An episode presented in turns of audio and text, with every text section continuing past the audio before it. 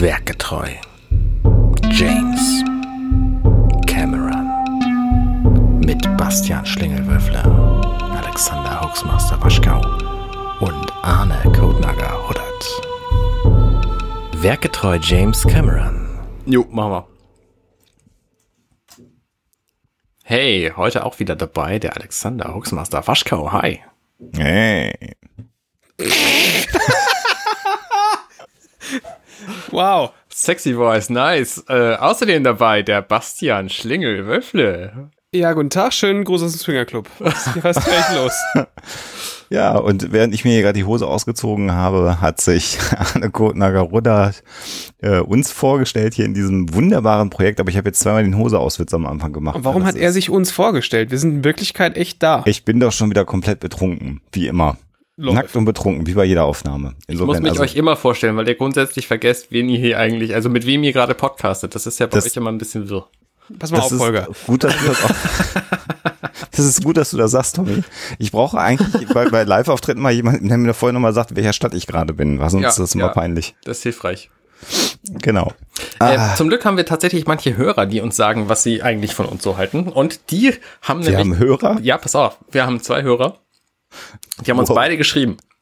Einen äh, Kommentar auf unserer Website companion.net slash Werke James Cameron. Ja, ja. Und die haben uns, und deswegen weiß ich auch, wer ich bin, weil ich weiß, wer ihr seid, ähm, geschrieben. Und zwar schreiben sie, Vince schreibt, Hallo Arne, Alexander und Basti. Ich bin Arne, ne? Ihr seid Alexander und Basti. Ähm, das das ist nicht alphabetisch. Ich prangere hart.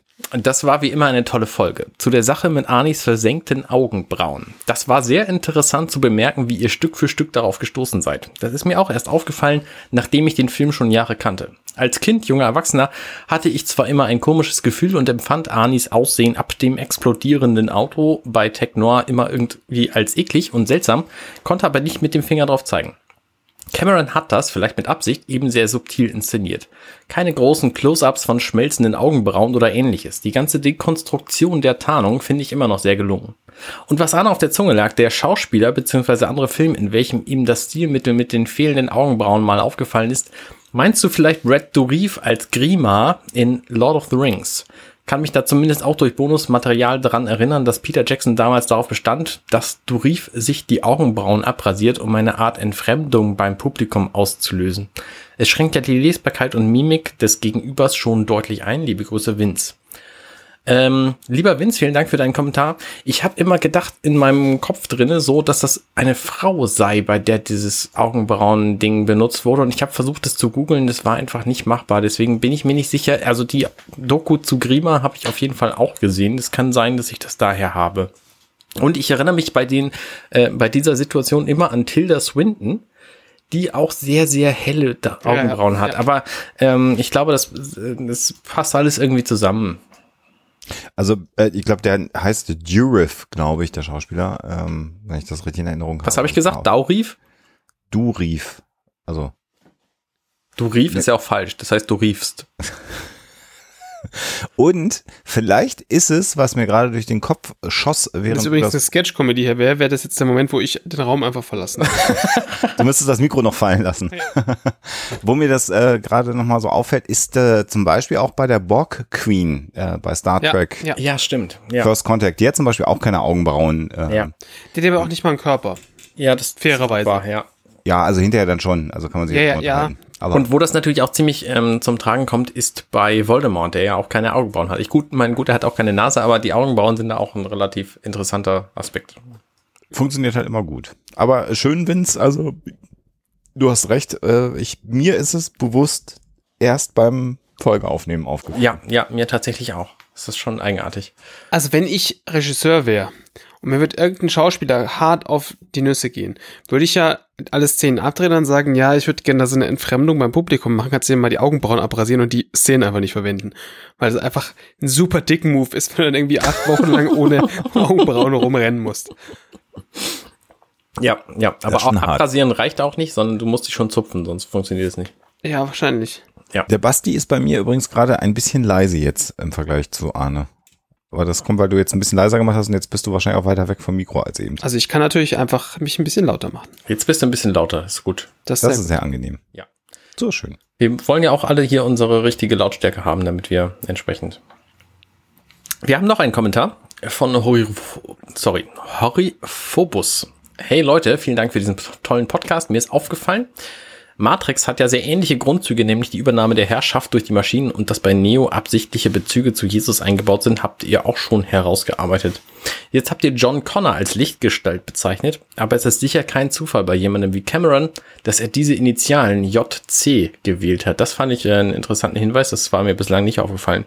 Interessant, dass die Herrschaft der Maschinen immer von einem Heiland beendet werden muss. Religion gegen Maschinen oder stehen die Maschinen mit ihrer Kälte und Präzision für den Teufel?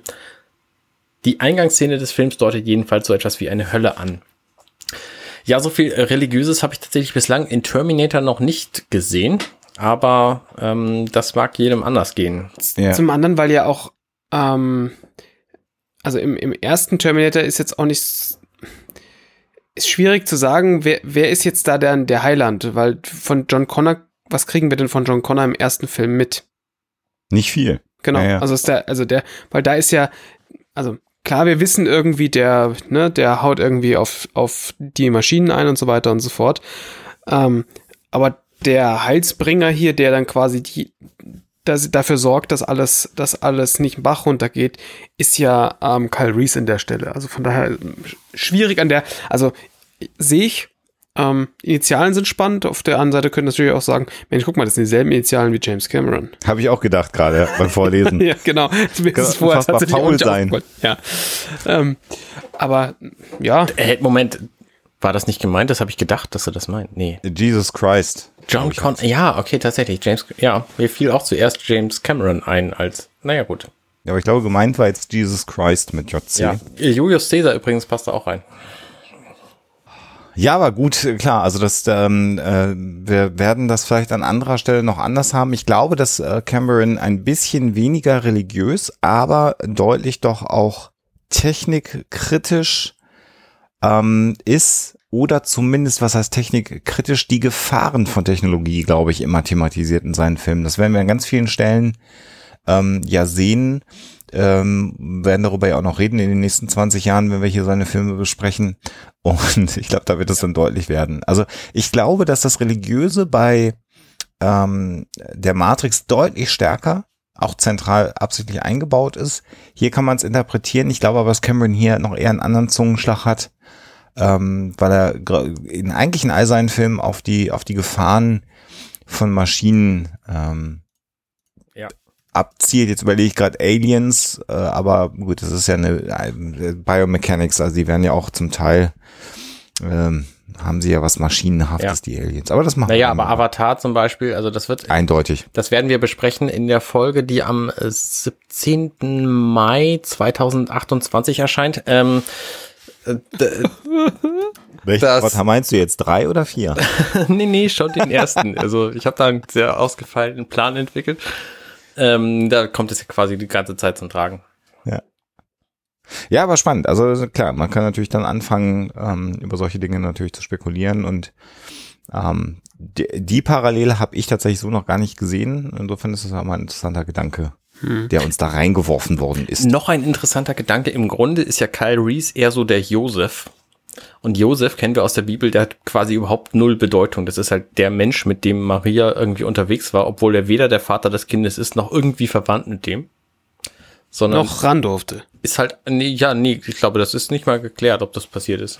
Also jedenfalls. Ähm, also ich weiß ja nicht, wie du das Thema Jungferngeburt definierst, aber für mich ist Jungferngeburt, dass die Frau eine Jungfer war und eine Jungfer bedeutet, der hat da den Wurm niemals in die Garage gefahren. Na, da ist die Interpretation der Kirche schon auch vielfältiger, was damit gemeint sein könnte, weil es ja gar nicht unbedingt die jungfräuliche Geburt ist, sondern es ist die unbefleckte Empfängnis, wenn man so ganz äh, kritisch ist. Und ja, das, das ist dann wieder, danach. das ist sozusagen ohne Sünde. Und dann kann man da schon wieder anders drüber äh, definieren. Aber das machen wir demnächst in seitenweise Bibel. demnächst Erfolgskurs. Oh je.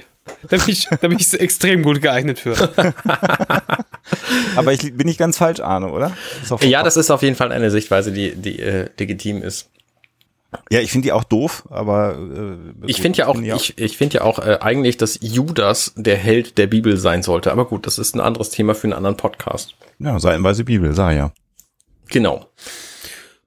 psalmenweise Bibel ist auch Wow. Zeilenweise. Du, ich habe mein ganzes Studium so verbracht. Ja, Zeilen oder Psalmen? Ach so, nee, Zeilenweise tatsächlich. Ja, zeilenweise wäre dann Ja.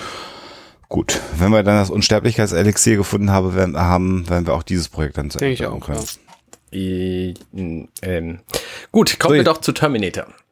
Ja, auch mal eine gute Idee. Haben wir lange nicht drüber gesprochen. Ja, wo sind wir denn? Wir sind im Parkhaus und Ja, nicht mehr ganz. Schon sind wir schon auf dem Weg raus, Ich oder? bin mir nicht so sicher. Jedenfalls verfolgen die sich und ballern aufeinander und dann fahren sie raus. Da passiert auch nichts Relevantes anderes mehr. Ähm, Genau. Spannend für diese Folge des Podcasts. Hier hat Arnie noch beide Augen. Das Ja. stimmt. Also das ist wir, auch wir, deutlicher. Das wir, wir hörten ja tatsächlich wirklich mit der, mit dem Exit aus der Tiefgarage auf diese äh, lustigerweise nicht befahrene Kreuzung auf. Ja, ja, stimmt. Stimmt. Ja, das, das ist da halt so. LA, keine Autos irgendwo? Wahrscheinlich, ja. Ja, das ist so ein Dorf. Nachts fahren auch da keine Autos. Ja, stimmt. Es gibt immerhin welche auf der Straße, auf der sie dann fahren. Ich weiß nicht, wie man die nennt in den USA. Ist das ein Interstate oder ein Highway oder ein, äh, ein Cross, Cross Nation Drive? Ich habe keine Ahnung. Es müsste ein Freeway sein, auf dem sie da gerade fahren. Freeway, richtig. Das ist so ein, also ein, ein Auf Stelzen. teils mehrstöckiges äh, Fahrgerüst, wo Leute eben fahren und das, äh, Genau, der halt durch die Stadt geht. Das ist eine, eine, wie wir sie nennen würden, eine Stadtautobahn. Aber es ist natürlich auch klar, warum da keine anderen Autos fahren, weil du natürlich bei einer Hollywood-Produktion, wenn du andere Autos haben müsstest, müssten das alles Stuntfahrer sein. Das muss ja alles sicher sein. Und wenn du dir halt genau zwei Stuntfahrer leisten kannst bei einer Verfolgungsjagd, dann ist halt kein Verkehr auf der Straße. naja, so ein paar gibt's ja tatsächlich. Also ein Ja. paar baut aus. Aber, Aber nicht, eher- ja, nur am Anfang der Szene und dann nicht mehr, als sie quasi die, die ganzen Stunts machen mit aus dem Fenster lehnen und schießen und so. Ja. Das hat sicherlich Budgetgründe. Ja. Äh, umso interessanter, dass das äh, dass tatsächlich eine Verfolgungsjagd ein wesentlicher Bestandteil äh, des Films ist, weil die sind ja schon auch aufwendig zu machen. Hm, definitiv. Dieses Drop muss halt drin bleiben. Also wir haben ja schon eine gesehen, noch eine gesehen. Und interessant ist halt auch, dass das Auto, in dem Kyle Reese und Sarah Connor sitzen, jetzt ja über die Zeit dem äh, Status Schweizer Käse doch deutlich näher kommt. Also man muss aber schon sagen, also die, ich glaube, wenn diese Verfolgungsjagd fehlen würde, ähm, das würde schon deutlich an Dramatik, ähm, da würde deutlich an Dramatik verloren gehen, weil, wir- also wer, die geht ja sehr, sehr lang, diese Verfolgungsjagd. Und Ja. es ist einfach so, äh, es macht noch mal so ein bisschen klar, wie unausweichlich so die, dieses, dieses dem, dem, äh, dem Terminator ausweichen ist, weil es, also er fährt ja einfach stoisch da vor sich hin und, und die beiden, die sind ja am Rudern wie blöde in diesem Auto Mhm. und es geht ja dann so weit, dass Kyle sich aus dem Fenster lehnt und Sarah lenken lässt Mhm. und ähm, ja, dann äh, und es ist halt, ich sage mal in Anführungszeichen, bringt's ja trotzdem nichts. Stimme ich dir zu. Also tatsächlich ist hier die Verfolgungsjagd sicherlich ein Stilmittel, um genau das, was du sagst, nochmal zu verdeutlichen. Ähm, ich frage mich hier gerade so zum Ende dieser Verfolgungsjagd hin, die gerade bei mir so durchläuft, die, ob, ob einfach die Kugeln, die so große Löcher in die Türen schlagen in dem Wagen, in dem äh, Sarah Connor sitzt, nicht durch die Tür auch durchgehen würden. Also ich bin jetzt kein Waffenexperte oder Ballistikexperte, aber es sieht schon sehr dramatisch aus, dass da so apfelgroße Löcher in der Tür erscheinen und die Insassen davon überhaupt nicht berührt sind. Ist Hollywood völlig klar, aber ist schon auch eindrucksvoll, finde ich. Für mich als absoluten Laien ist es aber jedenfalls ein realistisches Bild von so Einschusslöchern. Ne, ich meine, der Ton und das Geräusch, äh, also nee, das, das ist dasselbe. Der Ton und das Bild passen halt an der Stelle auch für mich zusammen. So, ich habe das noch nie in echt gesehen natürlich, weil ich bin keiner, der bei Szenen dabei ist, wo jemand auf Autotüren schießt. Aber für mich ist es relativ logisch so. Ja. Also ja, das ist, ich habe jetzt äh, auch Kopfhörer auf, das ist stereomäßig auch extrem gut abgemischt hier in dieser Version, die wir jetzt hier haben, so eine HD-Version. Das ist schon auch sehr dynamisch, wenn so links und rechts die Schüsse um deinen Kopf rumfallen. Also man muss natürlich sagen, er hat da im Zweifel eine Schrotflinte, Mhm. mit der er schießt. Ähm, ich tue zwar mal so, als wäre ich der Waffenexperte, zugegeben bin ich aber einfach wahnsinnig gut darin, schnell Dinge zu googeln.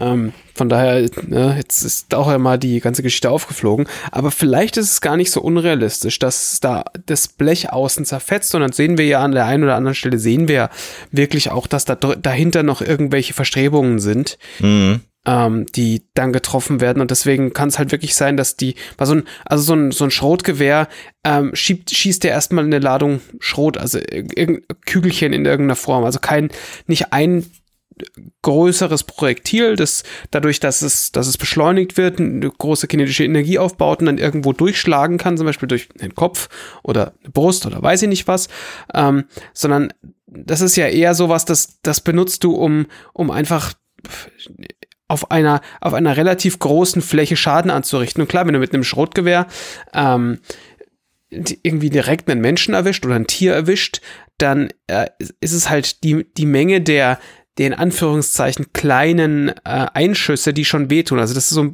wahrscheinlich so ein, ein bisschen schlimmer. Also ich bin jetzt noch nie mit einem Schrotgewehr angeschossen worden, aber das ist wahrscheinlich so Größenordnung, äh, wie wenn die, wenn die halt irgendwie 50 Leute gleichzeitig mit einer Software an dieselbe Stelle schießen. Da bist du wahrscheinlich auch erstmal weg. Das habe ich auch noch nicht erlebt, ehrlich gesagt. Also mir hat mal jemand mit einer Software aus drei Zentimeter Entfernung an die Fußunterseite geschossen und das war gar nicht so geil. Ja, das kann ich mir vorstellen. Genau, also ähm, ja, von daher die Möglichkeit besteht. Ähm, was ein bisschen spannend ist an der, an der, an dieser ganzen Szene, die, die, die da passiert, die passiert ja, also die fahren ja am Anfang auf, auf diesem benannten Freeway darum mhm. und dann verlassen sie diesen Freeway und fahren durch einen Tunnel. Mhm. Und dieser Tunnel ist in Wirklichkeit gar kein so ein richtiger Tunnel, sondern das, also ist schon ein Tunnel, aber es ist eine Straße unter einer Straße, und zwar mhm. die South Grand Avenue in, in LA. Mhm. Und da sind sehr viele Hochhäuser. Und was dieses Ding hauptsächlich ist, ist so, ein, so eine, in Anführungszeichen, Servicestraße, wo man in die ganzen Tiefgaragen dieser Hochhäuser reinkommt. Mhm. Ähm, man kommt, man kommt da schon hin, auch als normaler Mensch. Ähm, es gibt da auch irgendwie Abfahrten darunter. Aber das ist tatsächlich jetzt auch gar nicht so das Ding, wo normalerweise der große Autoverkehr ist, weil der große Autoverkehr normalerweise oben auf der South Grand Avenue vor sich hinfährt. Und das ist natürlich relativ praktisch, weil wenn du das jetzt irgendwie an Off-Zeiten drehst an, mhm, an dieser halt Stelle, ist da halt auch nichts los und du musst gar nicht so viel Aufwand betreiben, Verkehr umzuleiten und so weiter und so fort, weil ja. vielleicht einfach da überhaupt keiner vorhanden ist. ist. Also vielleicht gar nicht so die dümmste Idee. Also wir, wir sind halt hier so im, im, äh, in einem Teil, in einem Teil von LA, wo gerade auch die, äh, die Hochhäuser anfangen. Ja.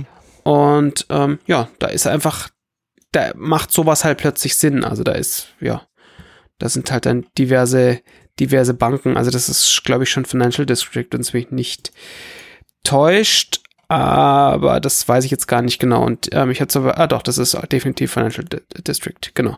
Hier sind die ganzen, ganzen Banken und, und großen Finanz, äh, Finanz, ähm, also Bank of America und Co. sind dort angelied, angeliedelt, angesiedelt sogar. Weil angeliedelt wären es, wenn es die Supermarktabteilung von LA wäre.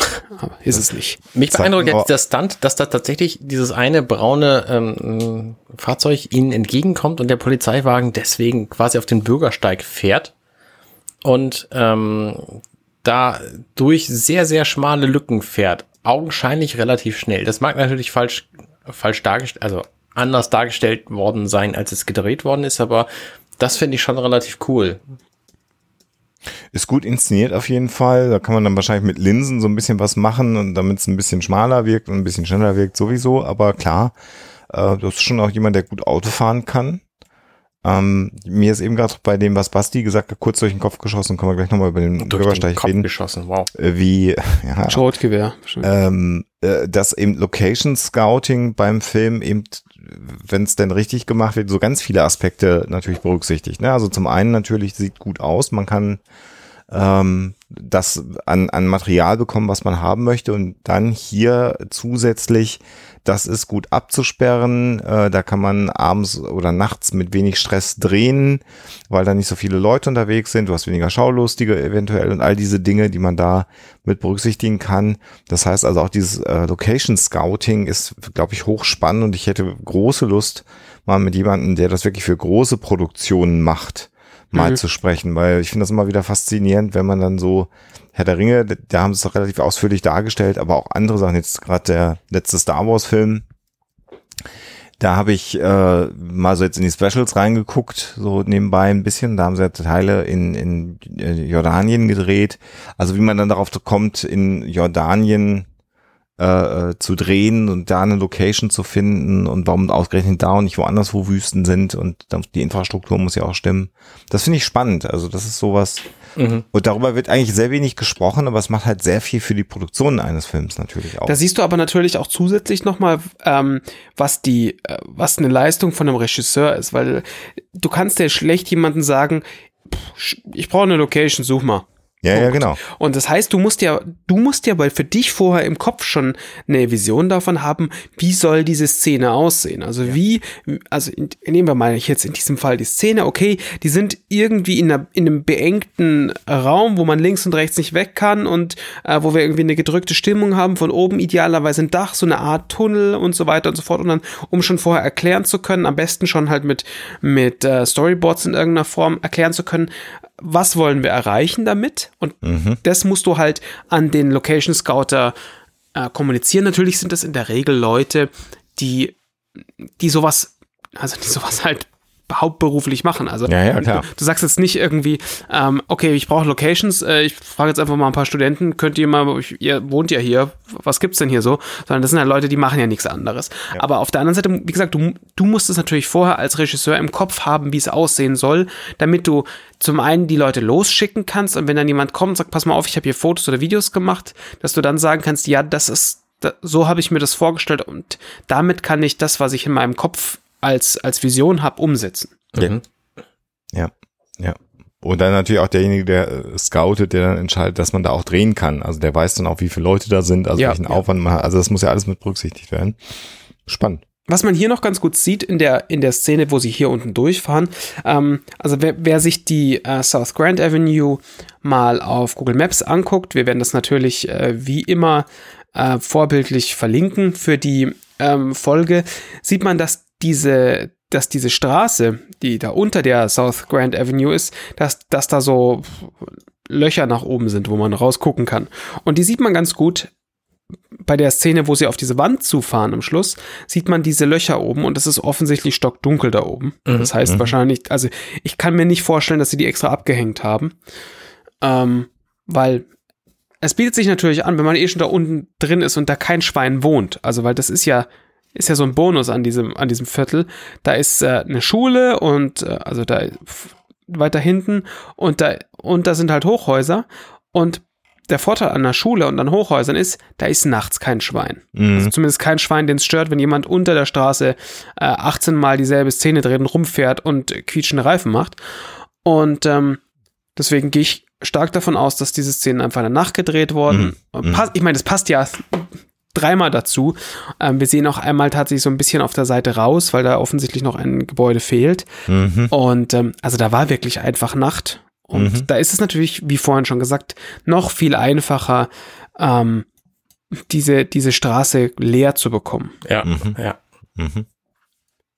Genau. Ja, Aber man, man sieht, man sieht tatsächlich, äh, sorry, dass ich gerade noch einmal unterbrochen nee. habe. Ähm, du siehst tatsächlich an einer Stelle auch, wo diese Straße aufhört. Also wir haben die ähm, äh, West Fourth Street, ähm, die die am Schluss auf die, ähm, die, die sich mit der South Grand Avenue kreuzt. Fahren die, kommst, warte mal, fahren die nach Süden oder nach Norden? Puh, das weiß ich nicht. okay. Also sie müssen, ich, ich weiß nämlich gerade nicht, wo Norden und Süden ist hier. Äh, ich würde mal sagen, die fahren weder noch, weil ähm, Norden ist das, wo der, wo der das Ding, ähm, ich würde sagen, rot ist, richtig? Der, der, das ist gar nicht so einfach. Ja, ich, oh ja, okay, eingehen, ja. Mhm. Also sie fahren nach Süden. Okay. Sie fahren nach Süden auf der South Grand Avenue. Oder warte mal, habe ich es jetzt verdreht und erzähle euch jetzt. Oh, nee, nee, sie fahren nach Süden auf der South Grand Avenue und die South Grand Avenue trifft irgendwann auf die West 4th Street, geht aber in Wirklichkeit über die West 4th Street rüber. Und die West 4th Street ist die Straße, die, ähm, wenn man kurz vor der Wand rechts abbiegen würde oder links abbiegen würde, auf die man dann kommt. Mhm. Ähm, weil man sieht dann tatsächlich, und das kann man in Google Maps sehr gut sehen, man kann diese Wand sehen. Man kann diese Wand sehen, auf die dazu gesteuert wird. Auf der anderen Seite kann man sie nicht sehen, weil es die da einfach nicht gibt. Da ist mir nicht ganz klar, wo die Straße aufhört oder, oder anfängt. Vielleicht hat die auch einfach in Wirklichkeit nur einen Eingang und das einfach halt diese Zugangsstraße zu diesen ganzen ähm, Tiefgaragen. Also die, die Wahrscheinlichkeit ist tatsächlich auch gegeben, dass dem so ist. Und möglicherweise kann man sich das, wenn man das denn möchte, auch nochmal sehr genau auf diesem äh, Street View angucken. Äh, weil ja, die Möglichkeit besteht einfach, dass dem dass diese Möglichkeit besteht. Also da sieht man auf jeden Fall, man kann hier die Wand sehen. Äh, man kann hier einmal auch virtuell durch diese, durch dieses, ähm, durch dieses Ding durchfahren und sich das genauer angucken. Äh, ist tatsächlich gar nicht so unspannend, äh, wie dieser, wie dieser Zugangstunnel, wie dieser Zugangstunnel aussieht. Ich fahre den gerade noch mal ähm, bis ganz nach hinten und guck mal, ob es dann da, da geht es einfach nicht weiter. Also hört, dieses Ding hört einfach hinten auf. Es ist einfach ein Dead End. Ja. So, das haben wir hier live, so wie ihr das gerne wollt, ohne ähm, große Vorbereitung, haben wir das live hier für euch eruiert als Service-Podcast. Werketreu James Cameron, Terminator 1 Edition. Ja, das, äh, das war der Beitrag von unserem LA-Straßenexperten Bastian Schlingelhöffel. Ja. Genau. Ja. Und die Fahrt endet dann ja, wie du gesagt hast. Ich finde ich finde diesen Aspekt ganz spannend. Ähm, Sarah wird ja quasi ans Steuer geworfen von Kai. Mhm. Ja. Und ähm, sie steuert dann und ich weiß nicht genau, wer das Fahrzeug in dem Moment noch beschleunigt, aber sie schafft es offensichtlich, also sie, verfällt dann ein bisschen in, ja, ah, ja, okay, das ergibt Sinn. Ähm, sie verfällt ein bisschen in Panik, weil dieser Wagen nicht bremst und sie nur das Steuer hat und da kommt halt diese Wand. Und ähm, plötzlich ähm, ist dann diese Fahrt auch einfach rapide vorbei, weil dann Kyle doch bremst. Ja, und Ja, es die ist ein bisschen komisch. Also Hand, was, Handbremse am Lenkrad. Hm, okay, verstehe. ja. Also ich glaube, es gibt, gibt Handbremsen am Lenkrad. Ich weiß nicht, ob die Karre das hat, aber man sieht ja, wie sie Ja, den Hebel umlegt. Ich würde vermuten, dass das die Handbremse ist. Es ist Also ich das der ist- Blinker, ja. Also es ist ja Sta Standard bei amerikanischen Autos dieses Jahrgangs, dass die Handbremsen da oben sind. Ja. Weil du hast, also es haben ja alle eine Automatik, da hat ja kein Mensch, kein normaler Mensch eine Handschaltung. Warum auch? Ja. Und ähm, da sind die Handbremsen in der Regel da und du hast sie halt einfach nach oben umgelegt. Also das war halt einfach so. Was mich an der, an der Szene tatsächlich ein bisschen stört, ist, die ist, ich behaupte, die ist beschleunigt. Also die, die, also die Szene, wo wir sehen, wie wir auf die, auf die Wand zufahren. Also Ja. da ist die, die, äh, Meinst Wirklich? du wirklich? ich glaube, die ist beschleunigt. Also äh, als Gegenargument hätte ich dieser rote Wagen, der dabei völlig, völlig umgedreht wird in dem Moment, wo das Polizeiauto dagegen fährt, ähm, der auch völlig irrelevant ist für die ganze Story und trotzdem zerstört wird. Also es ist ein beeindruckendes äh, Merkmal hier. Die glaube ich jetzt gar, die meine ich ist- gar nicht. Okay, welche Szene meinst du denn? Also ich, ich glaube, die, die kurz vorher, wo wir, wo wir aus, das Ganze aus dem Blickwinkel von, von, von Sarah und, und Kyle sehen. Ja, die ist beschleunigt. Die ist, also die erscheint mir zu schnell zu sein. Ach so, dies. Ja, okay, okay, diese, diese kurze Ego-Sicht da. Und das, das reißt mich persönlich tatsächlich so ein bisschen raus, weil, weil das so, also Ja. aus, aus, meinen, aus meiner Sicht so, so offensichtlich viel zu schnell ist. Es ist extrem schnell. Das fällt dir beim einfachen Gucken nicht auf. Aber klar, wenn man jetzt Gelegenheit hat, durchzuspringen und sich das mehrfach anschaut, hat das äh, Auto locker 50 Stundenkilometer mehr in dieser einen Sekunde, die man Mhm. aus, aus, dem, aus der Windschutzscheibe Ja. rausguckt, drauf. Ja. stimmt Und das dir zu. Problem, das sich für mich da im Kopf ergibt, ist, dass sie, sie müssten eigentlich gegen diese Wand knallen. Ja, Ja, weil, weil sie sie gar nicht mehr schaffen zu bremsen. Das ist, selbst wenn sie jetzt in der, in der Sekunde, wo wir das sehen, eine Vollbremsung machen würden, ähm, würden sie trotzdem einfach voll gegen diese Wand ballern. Und das, äh, das ist ein bisschen schade, weil ich verstehe nicht ganz warum, weil die, ich behaupte, die Dramaturgie wäre auch gegeben, wenn wir das mit 50% der Geschwindigkeit sehen würden. Also ich habe das mal simuliert hier in meinem wundervollen Player, weil das geht da tatsächlich relativ gut. Und das wirkt trotzdem noch. Mhm. Ja, ich meine, Filmzeit kostet ja auch Geld, also vielleicht haben sie gedacht, jetzt aber besser Ja. schneller. Wann sollen wir es sonst beschleunigen, wenn nicht bei so einer Autoverfolgung? Ja, ja, ja, klar. Also ich meine, es gibt definitiv Schlimmeres. Und ähm, Ich meine, an der Haltung des Autos sieht man ja, dass die auch tatsächlich einigermaßen flott unterwegs waren. Also von daher stört es mich nicht immens in meiner Immersion. also ist, wie, wie Alexander schon sagte, ein Großteil davon ist sicherlich ähm, dieses, wir gucken so ein scheiß Ding mehr als einmal pro Sekunde an. Mhm. Ähm, sie haben hier auf jeden Fall auch eine Crashcam geopfert, weil offensichtlich haben sie ja dieses Auto wirklich gegen diese Wand fahren lassen. Mit einer Puppe am Steuer scheinbar. Ja, die da auch äh, etwas, also klar, sie, so wie sie aus der, aus der Tür rausfällt, macht das Sinn, weil der Terminator vorher auch die Hand zum Schießen draußen hatte. Ähm, du siehst aber halt auf jeden Fall auch nochmal die, die Ego-Ansicht. Und ich meine, das ist ein so ein, so ein witziges, in Anführungszeichen witziges Ding, was man halt so in, in, äh, in Hollywood-Produktionen hat, dass es halt sogenannte Crash-Kameras gibt, die, die, wo man vorher schon weiß, die werden diesen Shot nicht überleben, weil wir sie halt gegen die Wand werfen. Mhm. Und äh, ich erinnere mich noch dran, als ähm, ähm, völliger, völliger Exkurs hier als Blackmagic mit der, mit ihren, mit ihren äh, Pocket Cinema Kameras rauskamen, die einfach sehr, sehr klein waren, halt irgendwie 1000 Dollar gekostet haben, alle so, ey, das ist so mega gut, wir können da für, für wenig Geld eine vernünftige Optik dran schrauben, können diese Kameras gegen eine Wand knallen und haben irgendwie nur 2000 Dollar verbrannt statt 10.000. Mhm. Ähm, das ist ja, das ist ja wirklich äh, mindblowing und am Schluss kriegen wir trotzdem vernünftige, vernünftige Qualität raus, weil die SD-Karte das überlebt. Das ist halt einfach schon sehr, sehr witzig. Ähm, und ja, aber offensichtlich hat, hat Cameron damals halt auch schon eine Kam Kamera gegen die Wand gefahren. Ja, übrigens mein, mein persönlicher Programmtipp hier an dieser Stelle, wenn ihr, ähm, wenn ihr selber mal so eine Szene drehen wollt, em empfehle ich für den Schnitt das kostenlose Programm DaVinci Resolve von Blackmagic. Ja, kann man. Das ist ziemlich gut. ist äh, gar nicht so einfach für den Einstieg. Aber Nee, aber es ist halt ziemlich kostenlos für den Einstieg. das ist korrekt. Was wir übrigens jetzt gerade noch nicht besprochen haben, wir sind eigentlich ein Stückchen zu weit, ehrlich gesagt, ist mir dann nochmal gerade aufgefallen, weil ähm, ein relevanter Schuss ja noch erfolgt, nämlich in der, äh, der letzte Schuss, bevor wir die Handbremse sehen, die reingehauen wird, ist äh, ein Schuss, der äh, offensichtlich durch die Scheibe den Terminator in den Kopf trifft. Ja, tatsächlich. Hast du recht. Stimmt, ja. ja. Den das sollten wir ist noch mal ein einmal kurz Sehr, sehr kurzer Moment nur. Ja, aber es ist, wenn man es dann sieht, einmal geht einmal ein Schuss durch die Windschutzscheibe durch, so, Mhm. da, da sehen wir das. Und dann gibt's noch mal einen Schuss, der auch durch die Windschutzscheibe geht.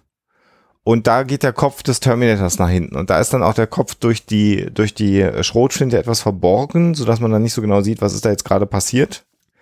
Und das wird gleich für den weiteren äh, Anschluss ähm, gleich nochmal relevant. Ja, Das der wird, der wird ja auch in drei Szenen gezeigt, dieser Schuss. Zum einen nämlich, wie Kyle schießt, zum anderen, wie die Windschutzscheibe getroffen wird und dann eben, wie der Kopf vom Terminator zurückgeht. Mhm. Und ähm, ja, es geht trotzdem sehr schnell und ich habe das gerade beim Gucken tatsächlich verpasst. Also, Ja, ich, ich finde, man, man kann es nochmal anmerken, wenn es dann interessiert, der findet das dann. Und dann eben Handbremse und dann genau das, was Basti sagt. Wir sehen nochmal den Kopf vom Terminator. Da wäre jetzt mal spannend für mich, ehrlich gesagt, ob man da schon was Geschminktes an seinem Kopf sieht. also ich sehe nix, aber es ist auch alles verschwommen wegen, wegen Blur. Ja, also da sieht man erstmal, dass äh, dass das nicht Kyle Reese ist, der fährt. Mhm. Ich sehe jetzt gerade, wie der Polizeiwagen an dem blauen Auto vorbei rast. Ja. Ich mache jetzt gerade so Einzelbildvorschaltung und da sieht man auch, ja, doch, man sieht eine Wunde geschminkt Ja. an Anis linker Seite. Allerdings kann er da beide Augen noch aufmachen. Wobei das muss ja auch nichts heißen, weil in dem Moment, wo die Karre gegen die Wand ballert, verletzt er sich wahrscheinlich auch noch mal ein bisschen. Ja. Ja. Da kannst du schön von ausgehen, ja. Also ich nehme an, die schweren Verletzungen, die er nachher hat, genau, also an Arm sowie im Gesicht, äh, die sind wahrscheinlich nicht nicht äh, aus äh, von dem Schuss gewesen. Das ich, weiß ähm, ich. Übrigens, hier in die Szene, nachdem er an dem Auto vorbeifährt mit seinem Polizeiwagen, sieht man ihn nochmal schön im Close-Up. Ja, das meine ich damit. Genau, da sieht er aber relativ harmlos aus, finde ich. Hat aber an der linken Seite im Gesicht schon auch Wunden. Ja, ja, okay. Äh, was ich aber gerade sagen wollte, Schling, ist, ich glaube, dass die Verletzung der Hand äh, passiert, wenn Kyle ihm die Waffe wegschießt. In der Diskothek schon. Also der rechte Arm, Hm. äh, da schießt er ja die, ihn an, sodass äh, er daneben schießt. Also verreißt den Schuss. Und ich glaube, die Verletzung am, am rechten Unterarm des Terminators ist äh, einer der Schüsse von, von Kyle Reese in der Diskothek. Behaupte ich jetzt einfach mal. Ja, kann gut sein. Aber er kann seine Hand jedenfalls zum Autofahren noch benutzen. Ja, aber er kann sie ja dann auch, sehen wir ja gleich, wenn wir darüber reden oder in der nächsten Folge, je nachdem, wie weit wir kommen. So ein bisschen benutzen kann er sie ja auch noch. Die ist halt nicht mehr so genau. Ja. Genau, und dann kommen wir zu der Szene, die wir gerade schon angesprochen haben. Dieser Polizeiwagen fährt dann einfach so ein kleines rotes Auto um. Das finde ich total beeindruckend, weil das überhaupt nicht nötig gewesen wäre. Ja, macht's aber nochmal dramatischer, oder? Auf jeden Fall, na klar. Und auch, dass die Motorhaube hochklappt, nur weil er irgendwie über so einen Kannstein fährt, ist ziemlich geil. Ähm, Ah, Ich bin mir nicht sicher, also ich glaube, das wäre das wäre schon nochmal, hätte eine andere Wirkung, wenn der einfach nur dagegen knallen würde, gegen diese Wand. Ja. Ähm, äh, äh, das unterstreicht schon nochmal extrem die Wucht, die dieses Fahrzeug hat. Ähm, und dass er wirklich ungebremst in diese Wand rein knallt. Mhm. Weil diese, also da, da ist steht natürlich nicht einfach zum Spaß irgendwie so ein kleines Auto. Also ein, das ist ja wirklich ein Fahrzeug, das, das für die USA äh, und äh, dreimal für diese Zeit sehr, sehr ungewöhnlich ist. Und dieses, weil das, das Auto ist ja auch nicht so, als würde das einfach nur weggeschoben werden. Das sch- überschlägt sich, dieses Fahrzeug. Also das, das fliegt ja wirklich auf sein Dach und damit, damit sehen wir schon sehr, sehr klar, ähm, da, da, ja, wirken schon ganz schöne Kräfte, die, und das erklärt sicherlich auch nochmal sehr, sehr gut, warum, ähm, warum er, der Terminator nachher so defekt ist, wie er ist. Ja, ich finde das übrigens ganz spannend. Ähm, da, da sieht man mal, wie viel einem verlor, verloren geht, wenn man diesen Film einfach nur so guckt. Als ich den das erste Mal und das dritte Mal und das vierte Mal geguckt habe, da war das für mich keine Wand, Wand, sondern da war das für mich ein, ein Geländer vor einer äh, ähm, Stadtansicht. Diese ganzen Poster da hinten nämlich, die sind alle quasi erdbodenbündig ja, angebracht und sieht im, im schnellen Verlauf aus wie Hochhäuser. Was ich ja jetzt auch erwartet hätte, dass es sowas da gibt. Und erst beim jetzigen neuen Gucken habe ich bemerkt, okay, das ist ja tatsächlich eine voll echte Wand mit, mit Höhe so und nicht nur so ein Geländer. Und da war ich sehr überrascht, als ich das feststellte. Muss ich gerade noch mal gucken. Also eine Wand war es für mich immer, aber ich hab, muss jetzt mal gerade gucken, was mein Gehirn aus der Höhe der Wand. Äh, Für mich war das halt immer nur so eine, ich weiß nicht, so So eine Autoschnauzenhohe, halbhohe Wand, genau. Und ist es aber nicht, sondern sie ist einfach voll, voll hoch. Man sieht nicht mal das Ende. Das ist ziemlich, ziemlich geil. ja, also ich habe die immer nach oben fortgeführt. Äh, tatsächlich. Also das war für mich immer eine Wand. Aber klar, so funktioniert es bei jedem anders. Das war nämlich für mich auch die einzige Erklärung übrigens, wie der Terminator fliehen kann, weil er nämlich in meiner Erinnerung über dieses Geländer gesprungen ist, was es ja jetzt aber gar nicht gibt. Denn er ist ja jetzt gleich einfach weg und ist dann halt weg, obwohl offensichtlich nach links und rechts irgendwie man gucken könnte und da ist er dann halt auch. Ne? Ja, aber der- also, es wird nicht gezeigt, aber Es gibt einen Hinweis darauf, finde ich, von der Kameraführung her, wo er sein könnte. Aber da können wir gleich nochmal drüber reden.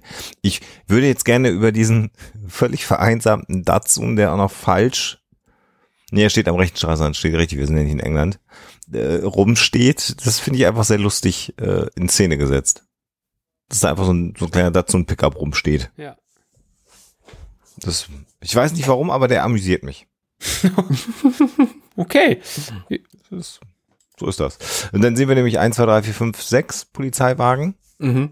so aus dem Daumen raus, die dann jetzt auf das quer gebremste Fahrzeug von Kyle Reese und Sarah Connor zufahren. Und da wird sich aber auch ziemlich viel Zeit gelassen dann. an- Also wir haben hier jetzt eine, also in, in Film, in, in Filmzeitrechnungen gesehen. Also wir haben uns ja, also es war ja alles super fast-paced, es waren schnelle Schnitte. Es ist eins nach dem anderen passiert, wir hatten eine hohe Geschwindigkeit und jetzt sehen wir halt ähm, für relativ lange Zeit, ich weiß gar nicht viele Sekunden, also es sind nur ein paar Sekunden, aber es wirkt wie eine Ewigkeit im Vergleich.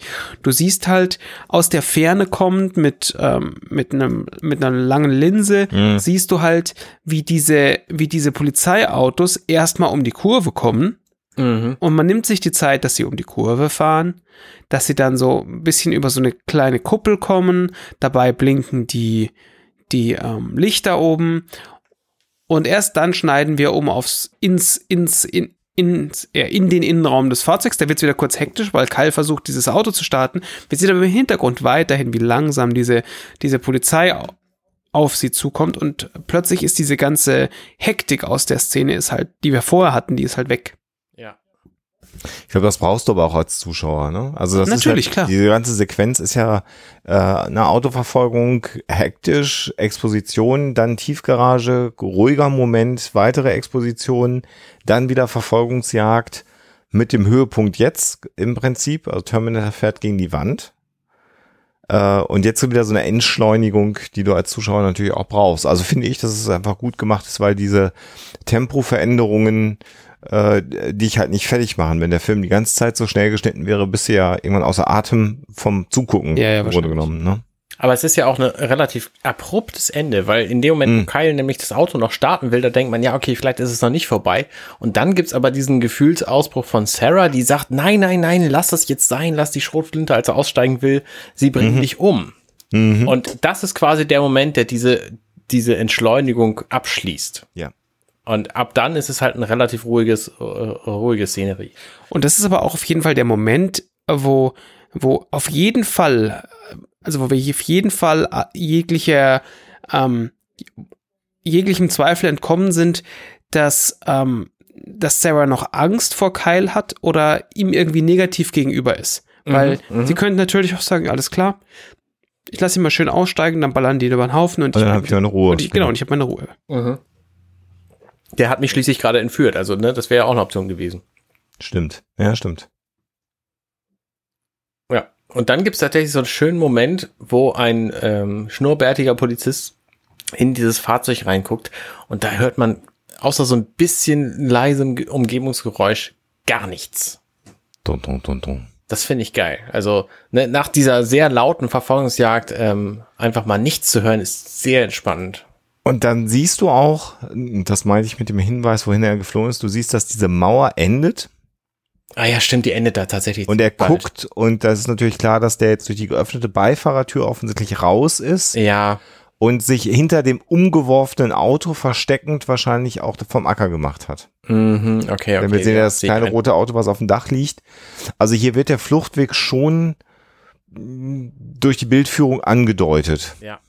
Auch elegant gemacht eigentlich. Ja. Und jetzt sind wir wieder im äh, Polizeirevier, was wir ja schon vorher gesehen haben, mit den schönen, was ist denn das für eine Farbe da an den Wänden? Mint, äh, Mintgrün? Ja, ich bin mir nicht sicher, ob es der Weißabgleich ist oder ob das tatsächlich so, sei- so, so mintgrünig sein soll. Die Das ist ja Polizeirevier mit der- mit der Wand-. Genau, das Polizeirevier mit der Wandfarbe gescheiterter Weißabgleich. Ja. Ja, es Genau. könnte, könnte auch einfach eine weiße Wand sein und hier alles ist irgendwie so ein bisschen grünlich eingefärbt. Hm, aber schwierig zu sagen. Genau, aber eigentlich ist es gar nicht lustig, weil wir sehen jetzt eine weinende Sarah Connor, die, Mhm.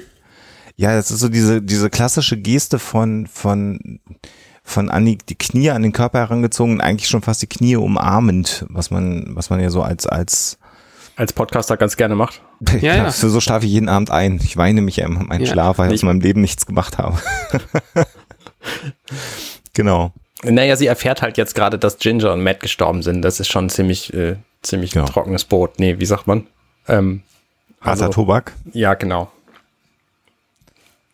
Genau, und Drexler, Drexler kommt halt rein. Es ist einfach, ich sehe das gerade schon, er ist total besorgt, hat wahrscheinlich eine Brühe in der Hand oder ist es ein Kaffee? Man weiß es nicht. Hot Beverage. Aber eine Fluppe in Sind, der sind wir Fresse mal halt. ehrlich, sind wir mal ehrlich, bei den meisten Automaten, wo dieses Zeug rauskommt, da ist es egal. Was es ist, das Es stimmt. ist selber Geschmack. Ja. Aber die Fluppe finde ich halt super. ja, ja. Also aber die gibt er auch gleich ab. Ja.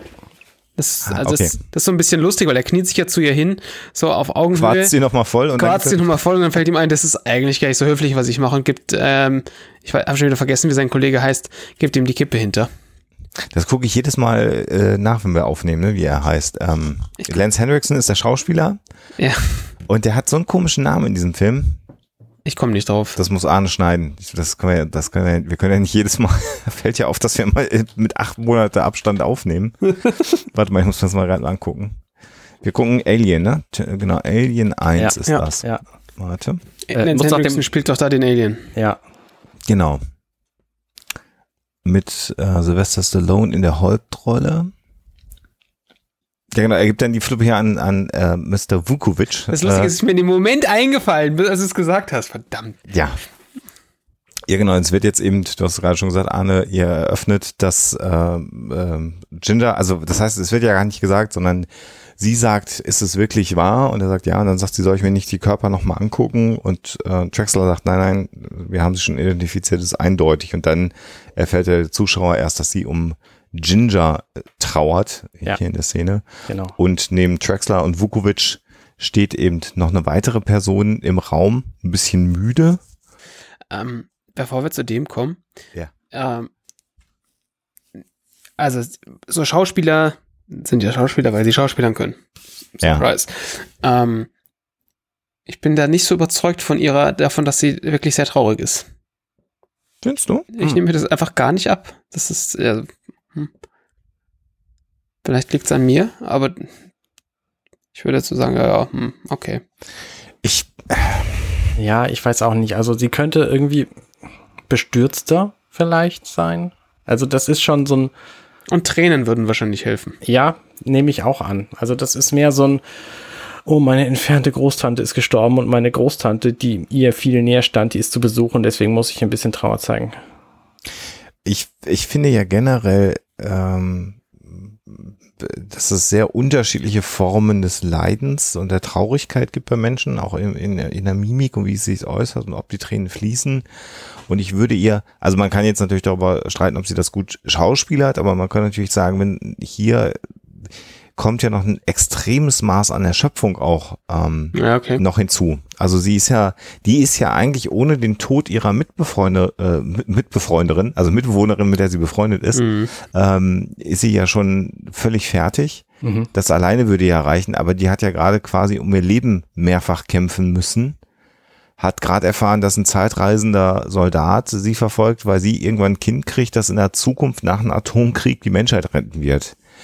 Also ich könnte mir vorstellen, dass du emotional da auch schon ein bisschen ausgepowert ist und vielleicht hast du gar nicht mehr die Kraft, so zu weinen. Wäre jetzt das Schönreden. Okay, ja, Ähm, es funktioniert für mich, dieses, ich sehe die Szene ab sofort mit anderen Augen. Ja, also, ja, Aber es ist, es ist, ja. könnte man sich tatsächlich vorstellen. Ja, kann man, kann man, kann man sich so herreden. Na gut. Was ist denn das für ein Gerät? Übrigens, hinter Sarah Connor in dieser, ist das ein, ist das ein Videorekorder? Hochmoderner Du meinst Kram. links hinter ihr? Ja. Ist, ist das nicht derselbe Raum, wo sie später dann den Film Überlege ich gerade auch. Und dann ist Ja, da das das sieht Video aber vorne, sehr der- aus. der Ja, ja, das ist ein und so. Videorekorder. Liegt auch eine Videokassette dann drauf, ne? Die ist bestimmt schon aufgenommen, die mit Kyle Reese. Ja, das kann gut sein. Das wäre ja denkbar tatsächlich. Nee, noch nicht. Warum? Weil, weil, weil der Psychologe ja erst noch zu ihm hingeht, hier in dem Gespräch. Na gut, okay, okay. Ne? Also weil nämlich, da hast, bist du ja reingegangen, äh, Schlingel, da ja noch ein weiterer Typ steht, ein bisschen disgruntled, würde man im Englischen sagen, halt Ja. ver verpennt. Er ist auch Ähm, voll am Gehen, während er sagt, dass er sowas ähnliches wie ein Arzt ist. genau. Der ist ein gesagt, wahnsinniger Unsympath. Also Ja, ist der ist krass, wirklich oder? gut gecastet. Ist wirklich gut gecastet. Ein Kriminalpsychologe. Psychologen, die schlimmsten von allen. Ja, ganz schlimm. Und äh, den fragt dann Sarah auch, ob äh, Kyle Reese irre ist. Und darauf sagt er dann, na, das werden wir dann mal rausfinden. Und Mhm. ist ziemlich überheblich dabei, ne? Und hat, und hat dann auch so einen netten Blog dabei, auf dem er anfängt zu schreiben. Ich meine, das ist ja so das Stereotypste, was man sich ausdenken kann für Psychologen, ne? Einen Blog haben und was aufschreiben. Ja, machst du sowas auch in allen Gesprächen? Äh, nee, ich nehme mal Audio auf, das ist viel praktischer. Ah, das ist ja nicht so. Dann Soll ich auch mal mit anfangen, dann muss ich das nicht immer hinterher äh, ein, Und einsprechen. dann noch im Netz veröffentlichen, zusammenschneiden, im Netz veröffentlichen und dann kann man daraus eine Karriere bauen. Das, Das ist ein nicht Traum. schlecht. Mhm. Am besten ohne Zustimmung der Patienten. Ja, und jetzt, äh, jetzt kommen wir aber in in eine Sequenz, Kinder, äh, die, die mich als junger Mensch echt ein bisschen verstört hat, als ich das das erste Mal gesehen habe. Du meinst das, wo er da in dieses, in diese, der, der Terminator in diese Ja. Wohnung einsteigt? Also alles, was, alles, was jetzt kommt. ich frage mich ja, was das für ein Etablissement ist, wo er da ist. Also das scheint ja irgendwie eine, eine Feuerleiter zu sein, wo er da hochgeht. Mhm. Und er geht in so ein offenes Fenster rein und dann macht er ganz viel Kram, der völliger Quatsch zu sein scheint für mich. Also zum einen, dass er sich ein offenes Fenster sucht. Ich meine, der ist aus, aus Stahl, der Typ, der kann auch einfach sonst was kaputt hauen. Ähm, Zum anderen, dass er dann in dieses Zimmer geht und da erstmal seine Waffe unter der Matratze versteckt. Also das Konzept von Matratzen alleine, warum kennt er denn sowas? Das ist schon, Das sind wir ja später erst. Aber ja. ja, nee, ich, also die, diese ganze Sequenz und dass er sich dann versteckt, ich meine, der ist doch quasi unaufhaltbar. Warum geht er nicht einfach zurück und macht alles kaputt? Pass auf, also im- Grunde genommen macht das schon alles Sinn, weil er ja eine Infiltrationsmaschine ist. So, im- Grunde genommen in, in der direkten Ausführung seines Auftrags gnadenlos und da ist ihm auch alles scheißegal. Jetzt gerade ist er aber kaputt. So. Hm. Und äh, er hat sich ja hier offensichtlich so ein, so ein Zimmer gemietet. Das ist ja irgendwie so ein Zimmer-Apartment im, im schäbigsten Teil äh, der Stadt, scheinbar. Mhm. Ähm, und will sich jetzt reparieren. Das werden, wird uns jetzt die nächsten Minuten begleiten. Und er sieht ja auch so ein bisschen Matsche aus. Er macht dann ja diese Deckenlampe an. Mhm. Und da sieht man dann ja auch, dass das, was wir schon thematisiert haben, der Schuss aufs äh, Auto und dann vor allen Dingen ja auch nochmal der, der Unfall, wo die Karre dann gegen die Wand gefahren hat, hat jetzt seinem Gesicht in weiten Teilen nicht so gut getan. Insbesondere seinem linken Auge nicht gut getan. Ne? Er macht ja das Licht an und man sieht, dass tatsächlich das linke Auge relativ zerstört ist. Mhm. So, und er will jetzt natürlich, weil er seinen Auftrag noch nicht erfüllt hat, wäre jetzt meine äh, äh, Erklärung dafür, nicht unbedingt großartig auffallen. Wenn er jetzt in so einem Wohnhaus, wo es lauter Einzimmer-Apartments sind, so wie er jetzt gerade aussieht, rumläuft, könnte er Aufsehen erregen, was ihn mehr Arbeit kostet, als es ihm Nutzen bringt. Mhm. Wenn er aber in sein gemietetes Apartment durch die Feuerleiter hinten rum reinkommt, sieht ihn erstmal keiner. Wilde Theorie. Ist kein gemietetes Apartment. Das glaube ich auch nicht. Da Das steht ist nämlich eine Raum. Pillendose auf dem Tisch und ich glaube nicht, dass er Pillen braucht. Vermutlich ist die Person, dem dieses Apartment gehört, tot. Und wenn er durch die Vordertür gehen würde, würde man sehen, dass da nicht mehr der Typ durch die aber er Vordertür tut, geht. es, er tut es ja später. Er kommt ja hinterher aus der Vordertür raus. ja, hinterher ist mir alles erstmal wurscht dann.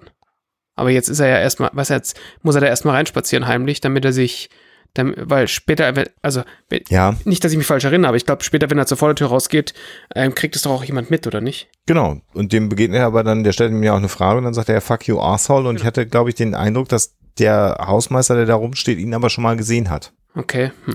Das ist ja auch eine ganz eigenartige Logistik hier in diesem Ding, weil äh, er hat ja dann auch das Reparierararztbesteck, was er braucht, um seinen Arm da offen zu halten. Also Das finde ich tatsächlich auch merkwürdig. Also das ist etwas, was mich jetzt ein bisschen überrascht. Also er hat jetzt erstmal nur ein Exacto-Knife. Das wäre ja jetzt noch nicht so, was so etwas, was ungewöhnlich ist. Das hat man vielleicht auch bei sich rumliegen, also so, ein, so ein scharfes Messer. Aber tatsächlich hat er ja auch diese, diese Hämostase-Klammern nachher, die wir ja sehen.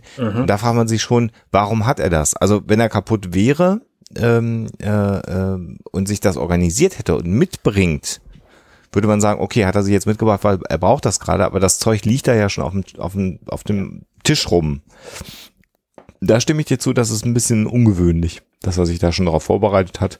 Also vielleicht gibt's ja natürlich einfach das äh, Terminator Time Travel Handbook, wo halt so gesagt wird, okay, wenn du, wenn du in der, in der Zeit zurückgeschickt wirst, du kommst ja dann nackig an, dann holst du dir erstmal irgendwie Klamotten, dann holst du dir erstmal eine, eine Wumme und dann holst du dir sicherheitshalber mal ähm, so ein iFixit-Set, damit du irgendwie deinen deinen Co-Prozessor austauschen kannst. Weil man weiß es ja nicht. Also, ich, ich meine, die, diese Annahme müssten wir natürlich jetzt einfach mal treffen, aber ich meine, wie beschissen wäre jetzt, also wie blöd, wie komisch wäre jetzt dieser, die- dieser Teil des Films, wenn, wenn die nächste Szene wäre, Ani bricht in den Hardware-Store ein. Ja. Ja. Noch, oder noch eher in einem Ja. Apothekenzulieferer oder sowas. Also was, auch, Also, was auch immer, ja, genau. Also das wäre halt, das wäre komisch, also das würde das besser Bremsen. erklären. Aber wir müssen jetzt natürlich erstmal davon ausgehen, also wir, weil wir wissen ja, wir wussten ja bis zu dem Moment, wo er durch das Fenster steigt, wussten wir ja nichts von ihm. Wir sind davon ausgegangen, der ist irgendwie davon gekommen und hätte ja auch sein können, dass, dass ihm das wurscht ist und er T1000-mäßig einfach wieder zusammenwächst. Hätte ja genauso gut sein können, dass, dass die nächste Szene ist, er kommt irgendwo an, hat ein Loch im Arm, guckt sich das an und das Ding wächst zu. Mhm. Also, ich meine, das würden wir heute, würden wir sowas ja erwarten. Mhm. Ähm, weil das haben wir ja oft genug gesehen in verschiedensten Filmen. Ähm, klar, jetzt Ich- halt nicht. Ich, ich glaube aber auch genau aus diesem Grund funktioniert die Szene äh, oder hat die Szene damals gut funktioniert. Weil die Leute jetzt ja das erste Mal, also sie wissen jetzt, dass er eine, eine Maschine ja ist, äh, durch die Exposition ähm, von, von Kyle Reese. Sie haben gesehen, dass er quasi übermenschliche Dinge ja auch kann, ne, durch die Scheibe boxen und springen und so und diese ganzen Geschichten.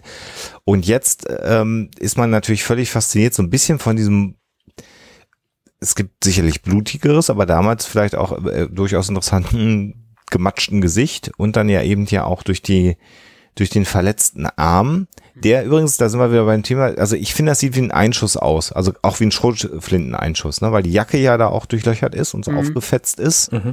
Und wenn er dann den Jackenärmel hochzieht, sieht man ja, ähm, also es sieht aus, als ob er tatsächlich von, einer, von, einer, von Schrotkugeln getroffen worden ist.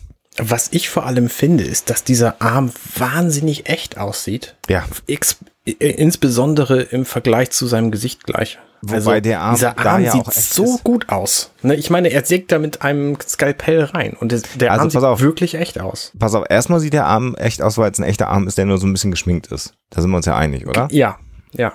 Und dann So. schneidet er mit dem Skalpell rein und auch das sieht echt aus. Und ich Genau, sehe auch der- keinen Übergang von Fake-Arm zu echter Hand. Also, da ist ein Schnitt, da ist ein Schnitt dazwischen. Der, die Hand nee, es ist kein Schnitt. Es ist kein Schnitt. Die, die Hand ist fake, definitiv.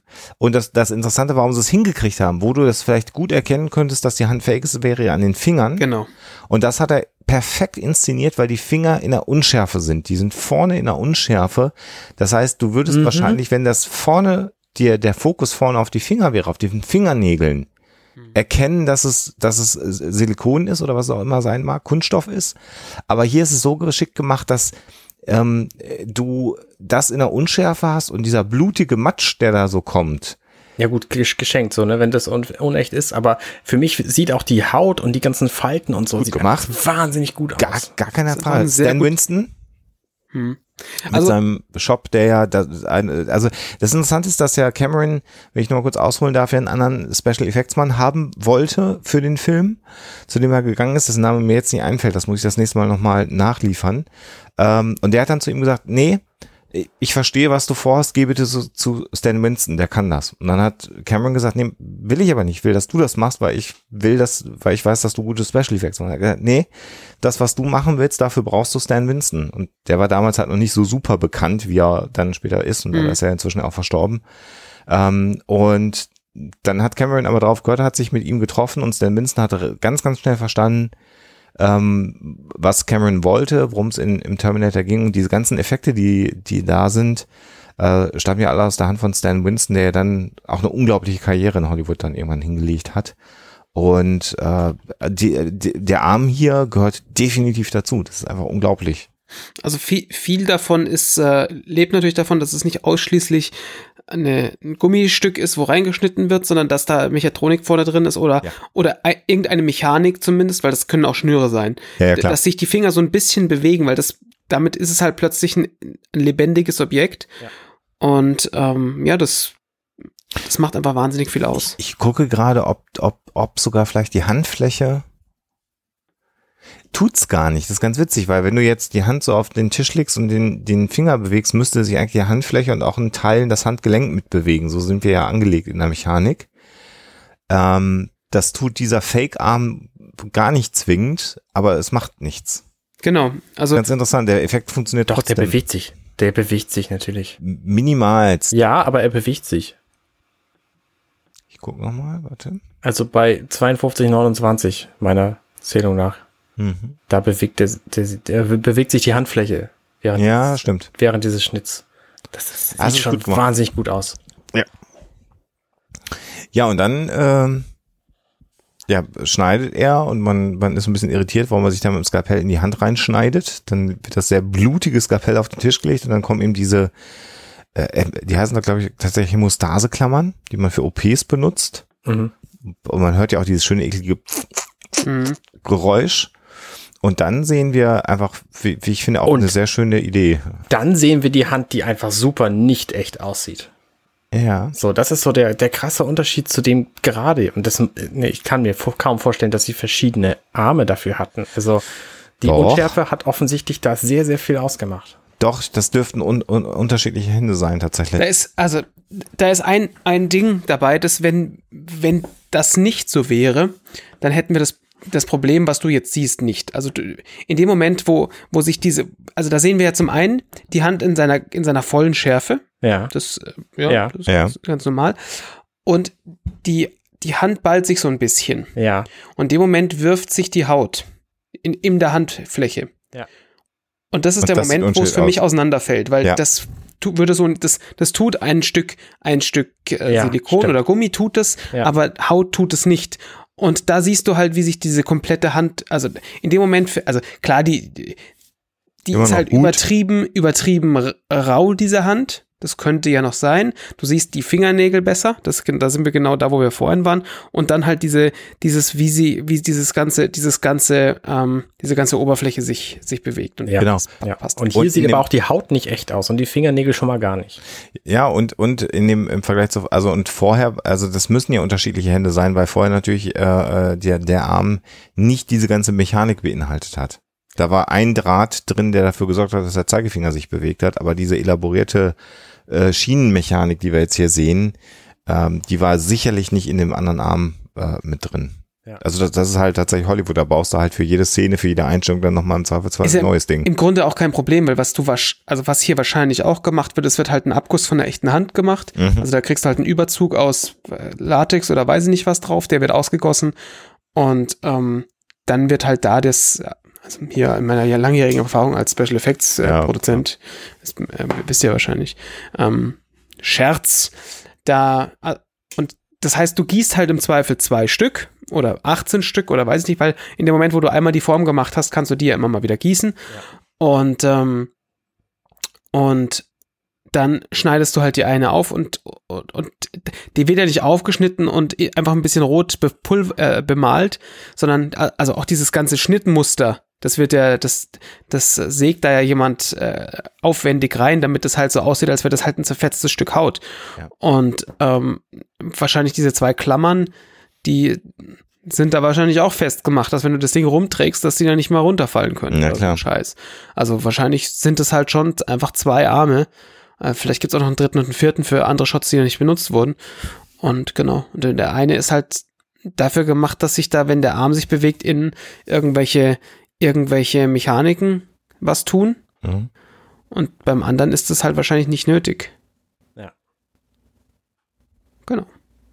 Aber eine geile Szene schon, finde Ja, ich. ja. Also und, und dann auch diese Idee, in den Arm ein Stück weit hineinzugehen und dann siehst du da auch noch so ein bisschen Gewebe, was da über diesen, über diese Metallwirren hinübergeht. Also es ist schon ganz, ganz cool irgendwie gemacht, finde ich. Es ist ja auch der menschlichen Anatomie tatsächlich ein bisschen entsprechend. Ne? Ich meine, für die Finger eine, eine Mechanik in den Arm zu bauen, ist nicht wahnsinnig sinnvoll, es sei denn, du steuerst das tatsächlich das ganze Ding mechanisch von der Mitte aus, so wie das Ja. bei Puppen früher der Fall war, sondern ansonsten würden ja Mikro, Mikromotoren irgendwie in den Fingern reichen. Ähm, Genau.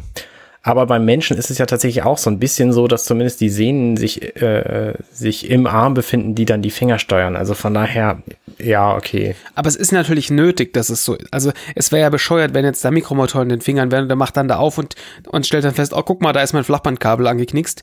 äh, hier ist der Ja. Lötkolben. Ja, genau. Ich meine, du. Ja, ja, klar. Also vor allem, wenn wir uns, wenn wir uns ähm, nochmal vergegenwärtigen, ähm, Spoiler Alert, irgendwann hat er keine Haut mehr, der gute Mann. Ja, ja. Und äh, da sieht er halt so aus und der würde viel weniger, also das, das macht ihn so bedrohlich, dass er so wahnsinnig viele von diesen, von diesen ähm, Streben hat, Ja, die, ja, genau. die überall, die überall da, wo wir halt Muskeln und Sehnen erwarten würden, wo einfach Metall ist. Und das macht macht diese Maschine noch so viel fieser und gemeiner ähm, ohne Haut, als sie es tatsächlich noch schon ist. Mhm. Und äh, wie gesagt, das ist absolut wichtig, dass sich hier halt unsinnigerweise einfach so Stahlzüge langziehen. Mhm. Und das Witzige ist halt, dass ja in dieser ganzen Szene deutlich wird, dass seine, dass seine Finger oder seine Hand nicht mehr gut funktioniert. Offensichtlich durch diesen Einschuss. Und dann geht er ja einfach so ganz stumpf mit so einer Zange rein in den, in, in, in, in diesen Arm und zieht an diesen Metallstreben und dann bewegen sich die Finger. Also eine unglaublich Ja. Schöne äh, Szene, äh, die, die, ich weiß, ein Freund von mir, als wir den zusammen gesehen haben, mit, mit, mit, weiß nicht, 14, 15 oder so, wir haben über Monate diesen immer dann so am Arm gefasst und dann unsere Finger bewegt, weil uns einfach die Idee äh, immer begleitet hat, Ja. äh, dieser Zange im Arm. Und Jetzt ist halt, also das Schöne an dieser Szene ist ja, die zeigt uns tatsächlich, Arnie ist ein Roboter. Ja. Und dann kommt nämlich jetzt im Anschluss die Szene mit Kyle Reese, der verhört wird. Und, ja, oh, gut, ähm, guter Hinweis, ja. und keiner glaubt ihm diese Geschichte. Ja. Das, Und wir wissen es jetzt. und wir wissen es einfach. Also der Zuschauer hat halt gerade gesehen, dass es ein Roboter ist, der mechanisch gesteuert, also, ne? Ja, und deswegen äh, wissen wir jetzt auch, für wen wir routen müssen. Also, äh, wie sagt man es auf Deutsch, ähm, zu wem wir halten müssen, weil es der Gute ist, so. Nämlich eben Kyle Reese. Dieser Psychologe einfach. Der ist so kacke. Der ist einfach. Ja, also nochmal, was Alexander vorhin gesagt hat, einfach sehr gut gecastet. Ja. Nee, Arne war's. Arne hat's war's. Ja. Sagt ein Wort und ich finde ihn schon wieder scheiße. Es ist wirklich dieses, dieses Ge- Gegene, also, weil so genauso stellst du es dir natürlich vor, du, du wirst, ähm, du wirst festgenommen, sagst irgendwas, was erstmal implausibel klingt und dann hast du da jemanden, der dir eigentlich äh, so tun sollte, als wäre er erstmal auf deiner Seite, um zu verstehen, was bei dir, Mhm. ähm, was bei dir Phase ist. Und dann ist ihm ist das einfach komplett egal. was mich bei dem, bei dem Psychiater auch so ein Stück weit, oder bei dem Kriminalpsychologen ein Stück weit stört, ist so die, die Arroganz, die daraus entsteht, dass er natürlich schon tausendfach, also wirklich durchgeknallte Straftäter vor sich gesehen hat. Also die, die, der Gedanke, dass es sich hierbei jetzt um jemanden handeln könnte, der die Wahrheit sagt, Ja. Ist natürlich auch far out. Also wir so als Sci-Fi-Kinogänger sagen natürlich, ja, dann glaubt ihm doch mal halt und die Geschichte ist total realistisch. Aber der ist halt Cop in LA in einer Zeit, in der Verbrechen da auch großartig angesagt war.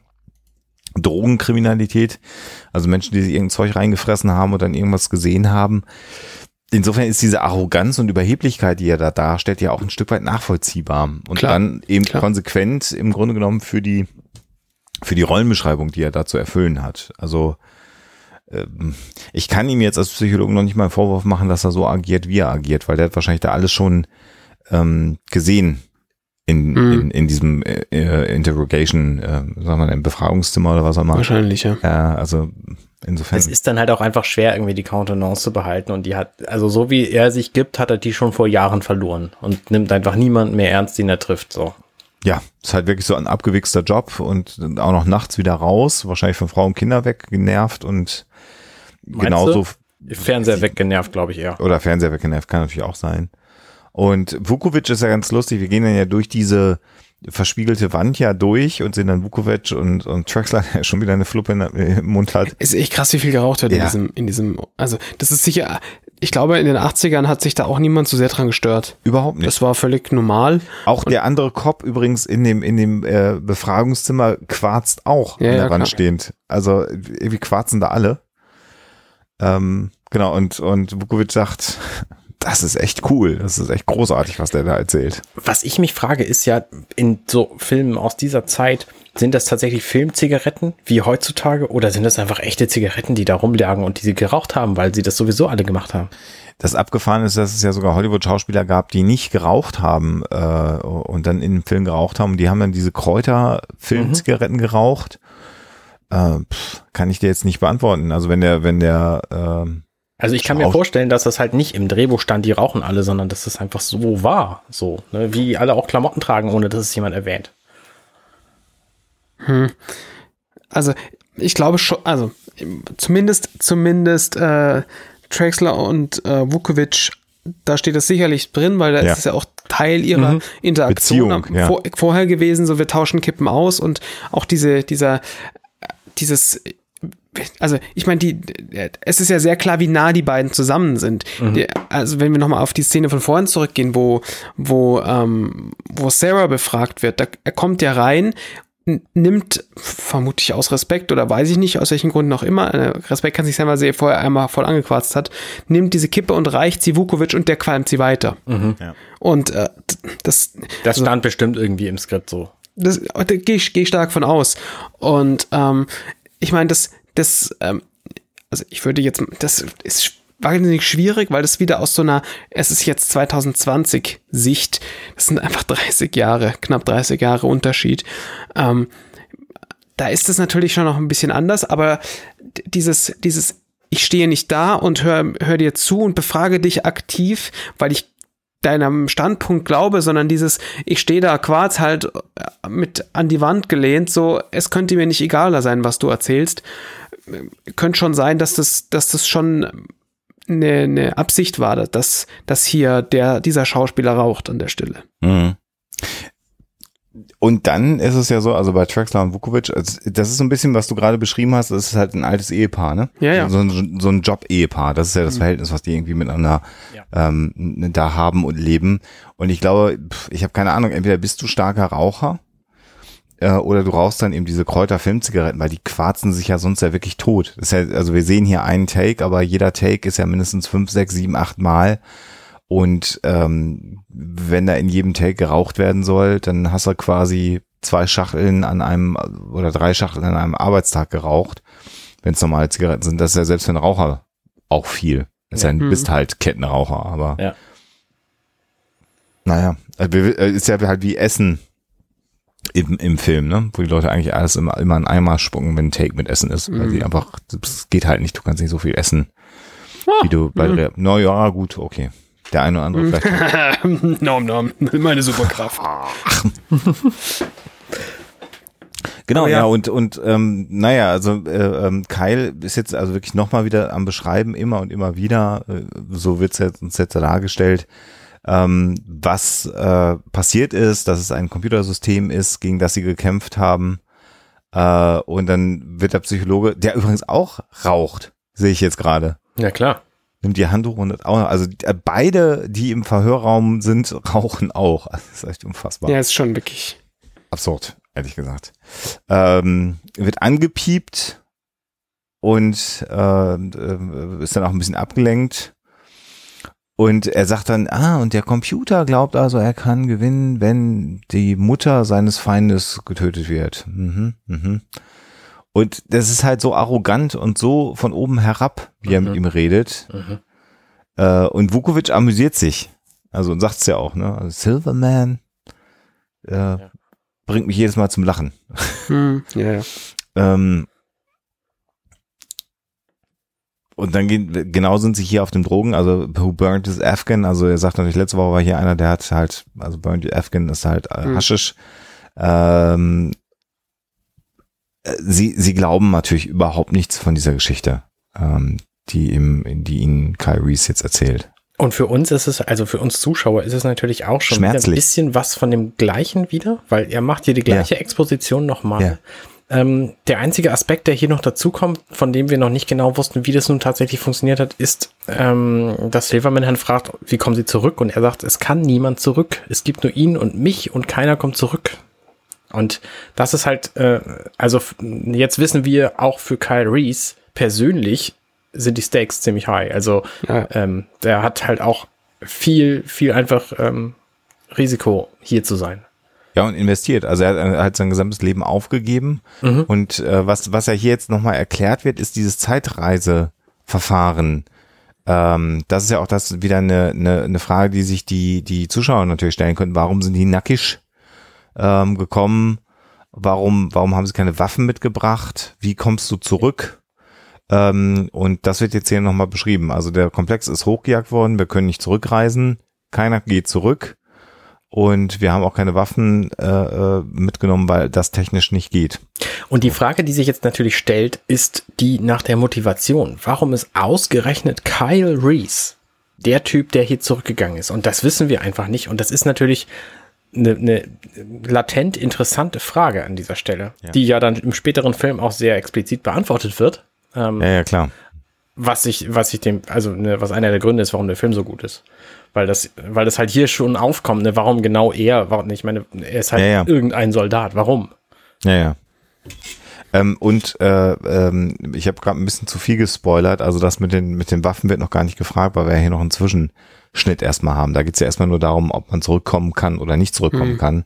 Mhm. Was er ja dann verneint und sagt, nee, man kann nicht äh, äh, zurückkommen. Und dann sind wir nämlich zurück im Einzimmer-Apartment äh, des Terminators wieder.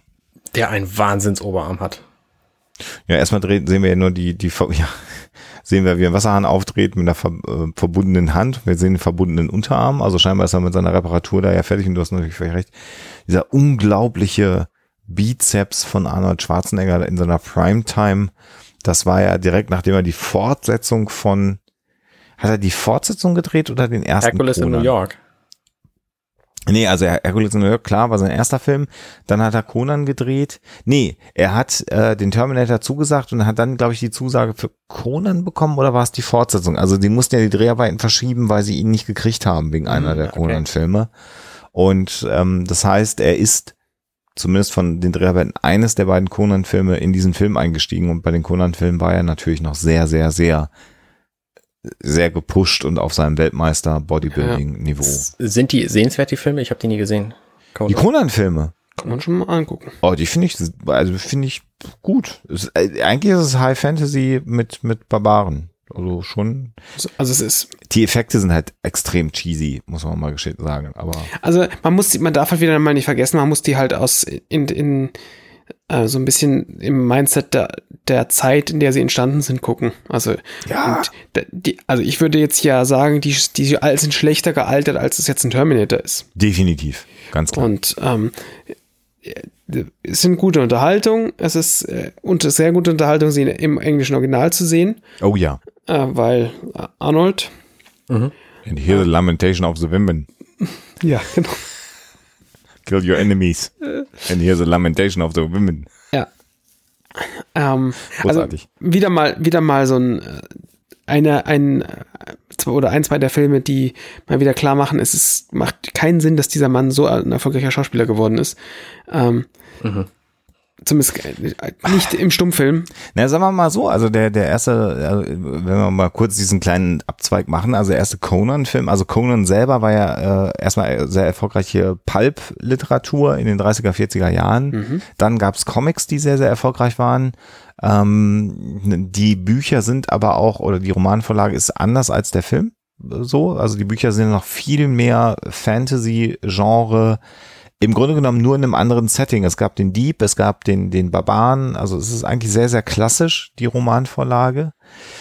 Aber äh, Conan war halt einer der ersten Filme, der so ein Setting auch mal dem breiten Publikum gegeben Mhm, hatte. Das ja. war zwar, das war zwar von der Production Value immer noch ein kleinerer Film, aber mit einer, mit einem, mit einem Setting, was es, was die Zuschauer nicht gesehen haben. Und das hat sehr viel Aufmerksamkeit erzeugt. Und tatsächlich die Figur Arnold Schwarzenegger in diesem Film äh, der da quasi nackt die ganze Zeit durch die Gegend lief und man sah den ja nur muskelbepackt. Ähm, Mhm. d- Das war halt für die damalige Zeit irgendwas Innovatives. Und heute Definitiv, ja, natürlich, so, ne, so muss man es, glaube ich, äh, äh, betrachten. Ist sicherlich kein Autorenkino. Das kann man mal festhalten. Das kann man so äh, zusammenfassen, denke ich, ja. Ja. Gut, äh, zurück zu Terminator.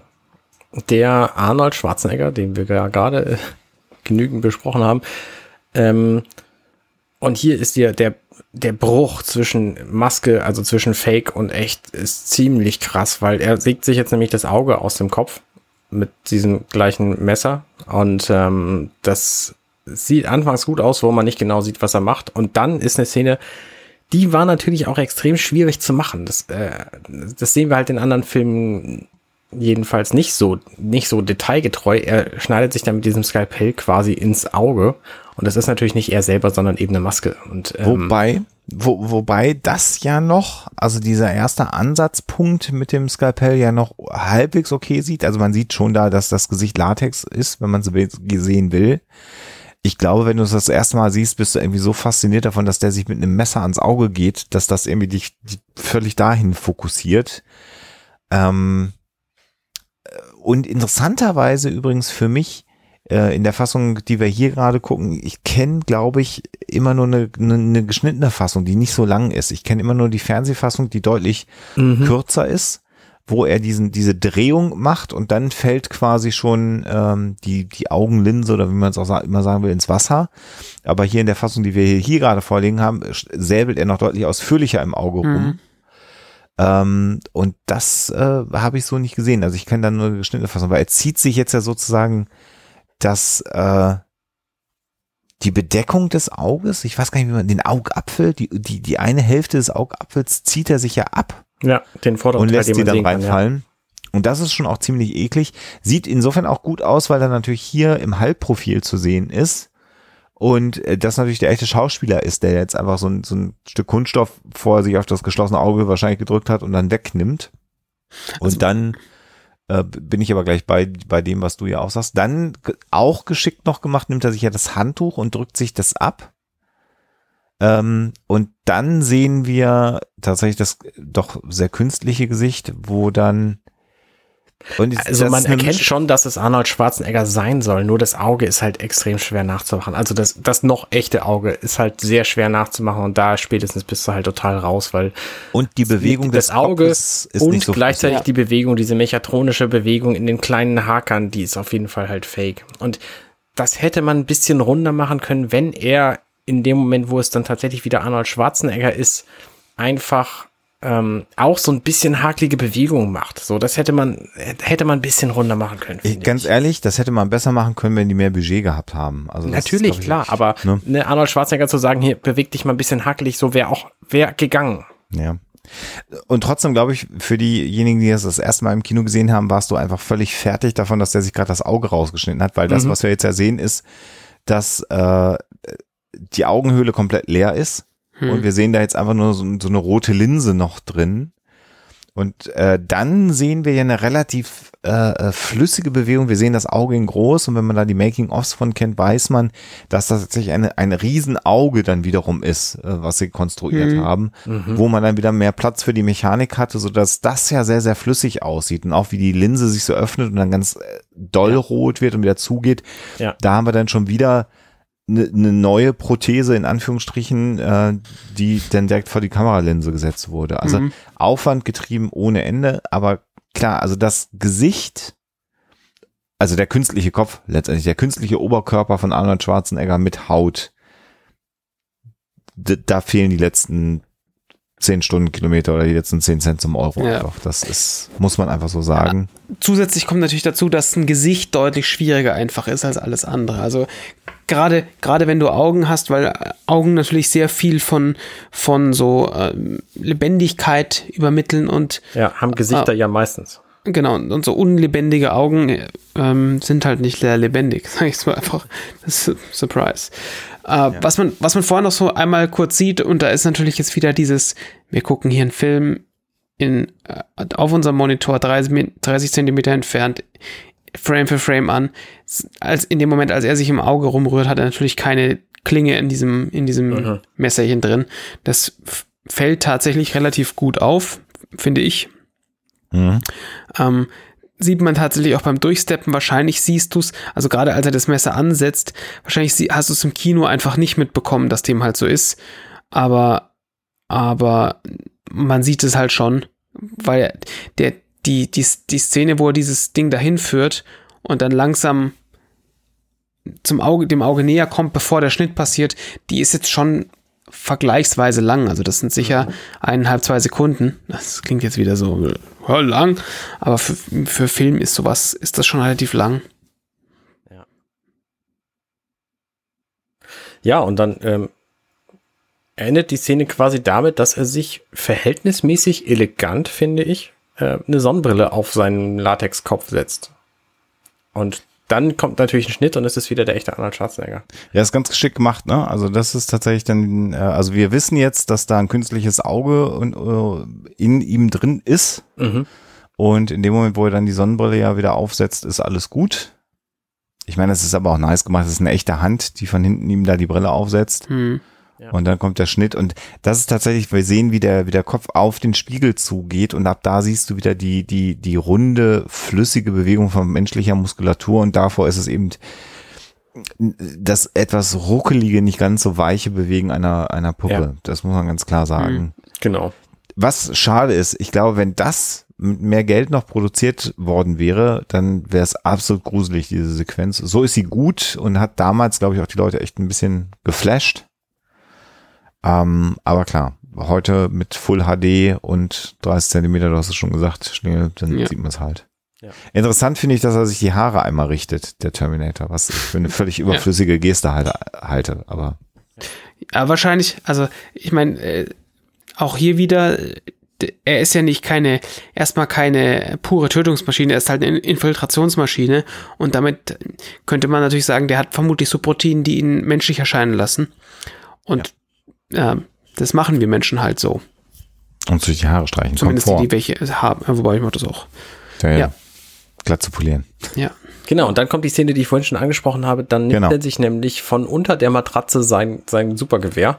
Und das ist einfach super Quatsch. Also ich meine, wie viel, wie viel Zeit wird er da verbracht haben in diesem Etablissement? Und wie, wie viel hat er damit gerechnet, dass da jemand reinkommt und ihm das Ding klaut? Oder ich, ich habe keine Ahnung, was da die Motivation gewesen sein kann. Und das ist, das ist für mich so ein kleiner Bruch in diesem, in dieser Szene. Ja, ich weiß, was du meinst.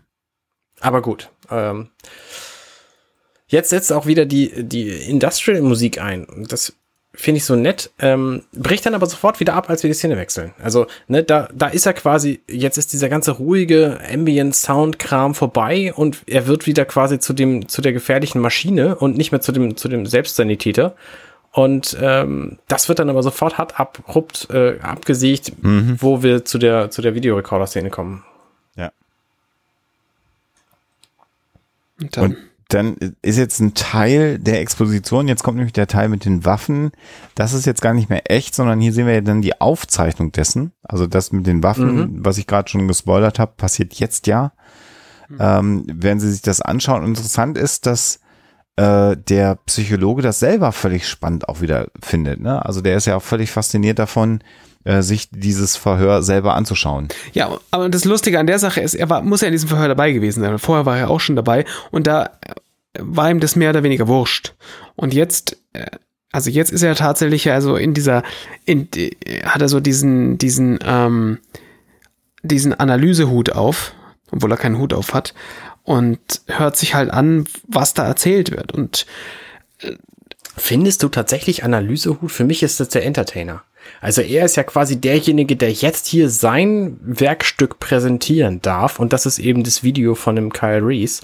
Und er bricht es dann, er, er, hält es dann ja zwischendurch auch an und sagt, also das ist jetzt wirklich mal sehr, sehr, sehr geil. So und jetzt hier übrigens und ist dann davon selber so fasziniert, äh, wie cool das ist, was er quasi sich jetzt auf die Fahne schreibt, selber geschaffen zu haben ähm, dass er total vergisst, dass, äh, was das denn psychologisch gleich mit Sarah anstellt, wenn Kyle Reese sagt, er wird sie töten und so.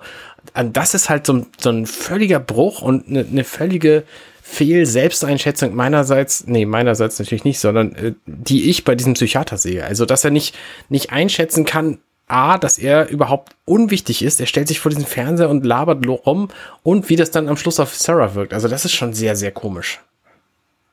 Ich weiß nicht, ob er unwichtig ist für, also für uns als Zuschauer ist er eine Witzfigur, weil wir wissen, dass er halt nicht recht hat und dass, weil er sich ungerechtfertigt über Kyle Reese lustig macht. Aber insgesamt, Naja, aber das ist ja so ein, das ist ja das, was ich gerade mit Entertainer meinte. Er stellt sich dahin und sagt, also dieser Junge, mit dem könnte ich Karriere machen.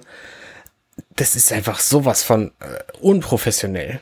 Wobei, man muss ja auch ganz ehrlich mal sagen, äh, er hat ja recht, er sagt, mit dem könnte ich eine Karriere machen, weil das Bild ist so geschlossen und diese, die Geschichten, die er erzählen, und er hat ja recht. Also wenn du jemanden hättest, der eine, der eine, der eine Psychose hat, ähm, oder der jetzt das als Verschwörungsmythos oder wie auch immer verbreiten würde, die Geschichte, wie sie hier konstruiert ist, ist ja nahezu überhaupt nicht zu widerlegen die ist so in sich geschlossen, dass du äh, Carl Reese einzig mit der mit dem Fakt begegnen kannst, es gibt keine Zeitmaschinen. Und dann würde er sagen, ja klar habt ihr keine Zeitmaschinen, weil wir haben die ja in der Zukunft. Äh, Und jetzt kann man sich natürlich lang und breit darüber unterhalten, ob nicht die Erfindung einer Zeitmaschine in der Zukunft so viel Implikation auch auf die Vergangenheit der Menschheit hat. Also das ist ja die, die, Ja. die, die so, das, das, deswegen ist ja diese, dieses, dieses Zeug einfach gar nicht, gar nicht durchdenkbar und das ist der beste Beweis dafür, dass wir keine Zeitmaschinen erfinden werden, weil sonst hätten wir wahrscheinlich jetzt schon die Auswirkungen von Zeitmaschinen aus der Zukunft erfahren in unserem, in unserem Leben. Und wenn es jetzt wäre, dass einer zurückreist und sagt, hey, pst, hier ist ein Impfstoff. Ja. Äh, ich meine, wenn man es mal durchdenkt. ja, ja. Und Dass das nicht passiert, sagt ja, dass die Menschen in der Zukunft Arschlöcher sind. Im Zweifelsfall, oder, ja, oder im Zweifelsfall, das, was ja auch sehr realistisch ist. Wie jetzt. Wie auch immer. Menschen, Menschen sind jetzt schon Arschlöcher. Aber, aber um hier im Beispiel zu bleiben, das ist, glaube ich, das Faszinierende, weil wenn du natürlich jemanden hast, der unter Drogeneinfluss dir Blödsinn erzählt, ist die Geschichte halt nicht gut konstruiert. Und ich glaube, das macht diesen äh, Psychiater fertig, aber ich stimme dir völlig zu. Er verliert dabei natürlich völlig das Opfer. Äh, eine, eine traumatisierte junge Frau, die fast das Opfer eines Serienkillers geworden wäre, äh, komplett aus dem Fokus. Das sollte eigentlich nicht passieren. Ähm, in, insofern verstehe ich hier die Darstellung, weil es ja auch wirklich schön ist. Da, da feiert sich am Ende James Cameron für seine Geschichte ja ein bisschen selber in dieser Figur, muss Ja. man ja mal sagen. Ja. Ähm, und parallel dazu äh, wird aber klar, klar hier das Opfer ein bisschen aus den, aus den Augen verloren, was nicht passieren dürfte. Ja. Kleines Titbit übrigens noch, während er sich vor den Fernseher stellt und labert, sieht man im Hintergrund so ein, so zwei Fenster und zwischen diesen Fenstern ist eine kleine Wand und da hängt ein Kabel runter und dieses Kabel ist das Stromkabel der elektrischen Uhr. Das haben wir ja schon mal äh, erörtert. Also in dem Zimmer waren wir ja schon mal. Ich finde es immer noch krass, dass sie keine Batterien hatten damals in den 80ern. Das ist schon, schon, schon der Knaller, ne? Ja. Und die Uhr hängt leicht schief. Ja, die 6 Uhr, das 6 Ja. Uhr Ding ist Das nicht, macht ja. mich verrückt. Ja, ja. Könnt ihr nicht mit umgehen. Auch so ein psychiatrisches Mittel hier. Hm, wahrscheinlich. um, um Unruhe zu erzeugen beim Zuschauer. Was, was wir jetzt zusätzlicher sehen, also wir, sch- die, die, die Ansicht, die schaltet ja immer wieder hin und her. Oder das ist, der Schnitt ist immer wieder zwischen, zwischen ähm, dem, was wir auf dem Fernseher sehen. Also da sehen wir auch schön Scanlines und also da ist ganz klar, wir sehen hier die Aufnahme einer Videokassette. Dann den, den Polizisten oder den Mitarbeitern des Polizeireviers und Sarah. Und Sa alle anderen gucken sich das ähm, in irgendeiner, also belustigt oder, oder äh, irritiert an. Und äh, Sarah ist, ich weiß nicht, eher ängst, ängstlich, aufgeregt, ein bisschen, bisschen unklar. Und ähm, also sie, sie fängt ja an, Fingernägel zu kauen. Und das Ganze kippt ja noch viel mehr in dem Moment, als äh, es gibt ja diesen einen Moment, wo Kyle aufhört mit dem, mit dem äh, Psychologen zu sprechen, der mit ihm im Raum sitzt oder saß, ähm, sondern tatsächlich anfängt mit der Kamera und damit quasi mit, mit Sarah zu sprechen, so äh, hier, ihr habt es immer noch nicht verstanden und der wird euch alle umbringen und es spielt überhaupt keine Rolle, was ihr macht, der, der kriegt euch schon und äh, spätestens da kippt's ja bei ihr dann völlig. Ja. Ja. Ja. Ja, und dann fängt sich der Psychologe immerhin wieder und sagt Entschuldigung zu Sarah und ähm, sie ist aber offensichtlich nicht überzeugt, dass das, was Kyle Reese erzählt, einfach nicht wahr ist, weil sie natürlich auch den Terminator in Aktion erleben durfte. Ja. Auch diese, auch diese Körperpanzer-Schutzwesten-Geschichte, die jetzt kommt, ist natürlich Quark so und ähm, also klar, es würde passen, weil wenn ich 15 ungefähr von diesen Schutzwesten anziehen würde, also jemand mit meiner Statur, dann würde ich auch so breit aussehen wie Arnold Schwarzenegger. Aber ähm, das war halt auch nicht das, was passiert ist. Und das hat man halt auch gesehen. Der hat halt auch keine Schutzweste angehabt. So. Ja.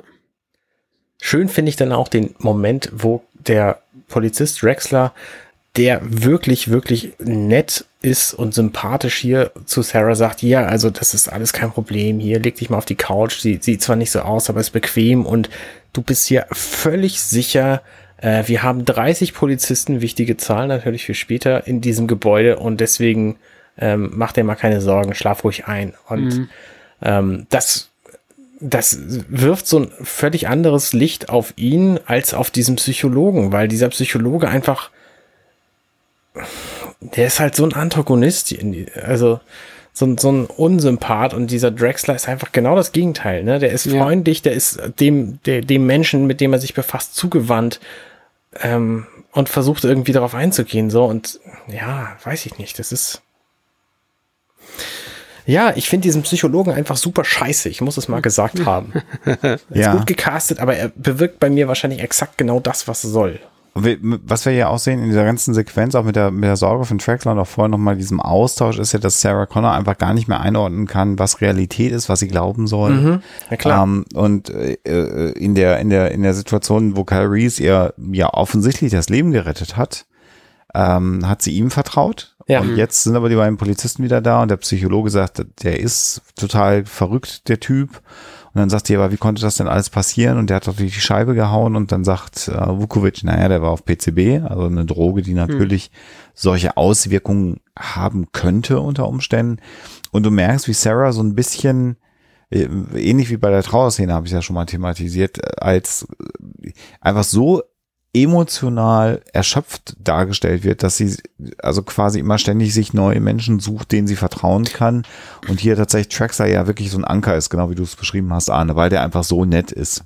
Aber na- natürlich, natürlich äh, ist es ganz klar, was sie da tut. Also die, die Erklärung, die ihnen die Polizisten geben, die ist, die macht die Sache viel einfacher, weißt du, die, also ich meine, das ist das, dasselbe, was man, was man so in der Gesellschaft sieht, wenn, ist es irgendwas, stellen wir uns vor, hier wäre eine große Pandemie und wir können eigentlich gerade gar nicht so viel tun, außer im Arsch daheim bleiben.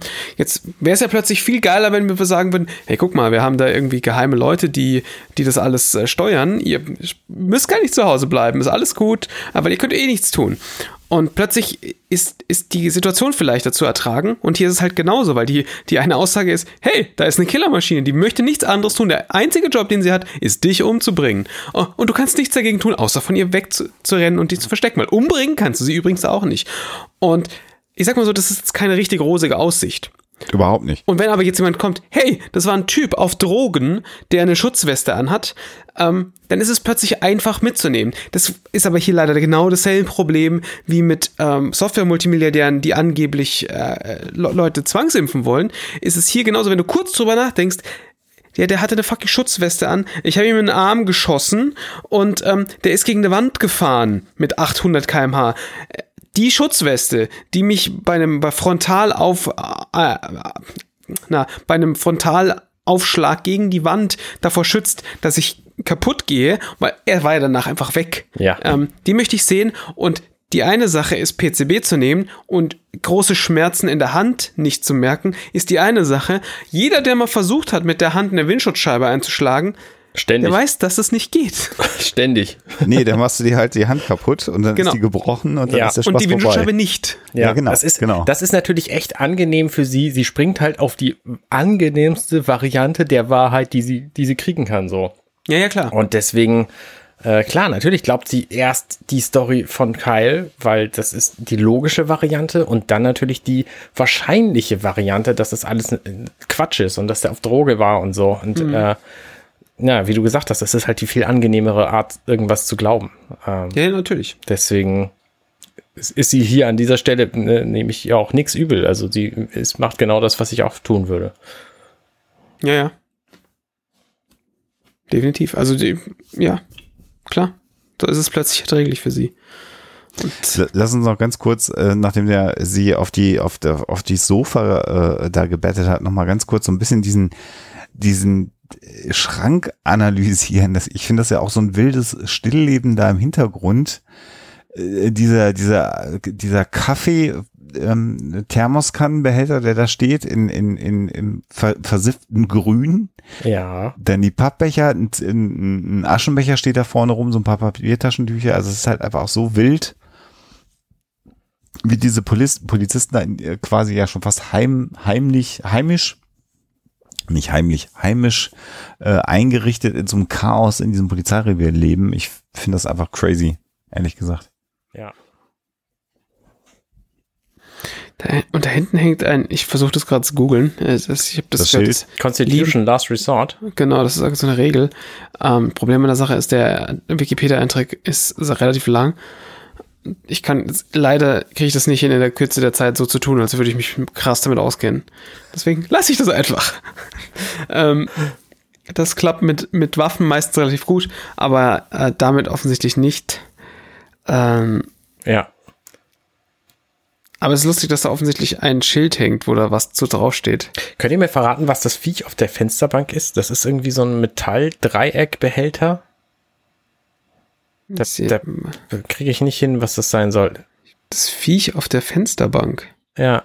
Da steht irgendwas auf der Fensterbank und ich weiß nicht genau, was das ist. Ich, ich habe auch schon drüber nachgedacht, ob das irgendwie Das ist eine etwas ist. Eine Pappschachtel, meinst das du? ist eine Pappschachtel. Ja. Ja. Ehrlich. Ja. Äh, und wahrscheinlich sind da Donuts drin. Wollte ich gerade sagen, vermutlich ist eine Donutschachtel. Stimmt. Ja.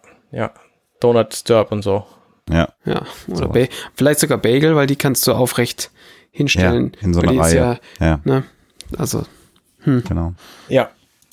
Okay, ich würde vorschlagen, äh, Sarah geht schlafen, wir machen das auch.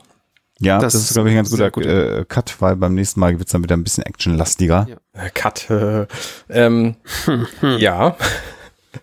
genau. Und dann äh, überleben wir äh, diese Folge und äh, freuen uns auf die nächste, wo dann der Terminator wiederkommt und äh, ordentlich Rabatz macht. das wird gut. Also, äh, we'll be back. Haha. Aha, Spoiler. Moment mal, haben wir wirklich gerade, das ist die erste Folge, wo dieser Witz gebracht wurde? Ich glaube ja. Ja. Das ist ja wirklich eigentlich ein Skandal. und wir haben es aber auch im Film tatsächlich immer noch nicht gesehen. Das kommt ja in den nächsten 30 Sekunden. Au. Ungefähr, ja, stimmt. Also Dann war es natürlich jetzt Wobei, wobei er nicht sagt, we'll be back, sondern, aber das wird dann. I'll be back.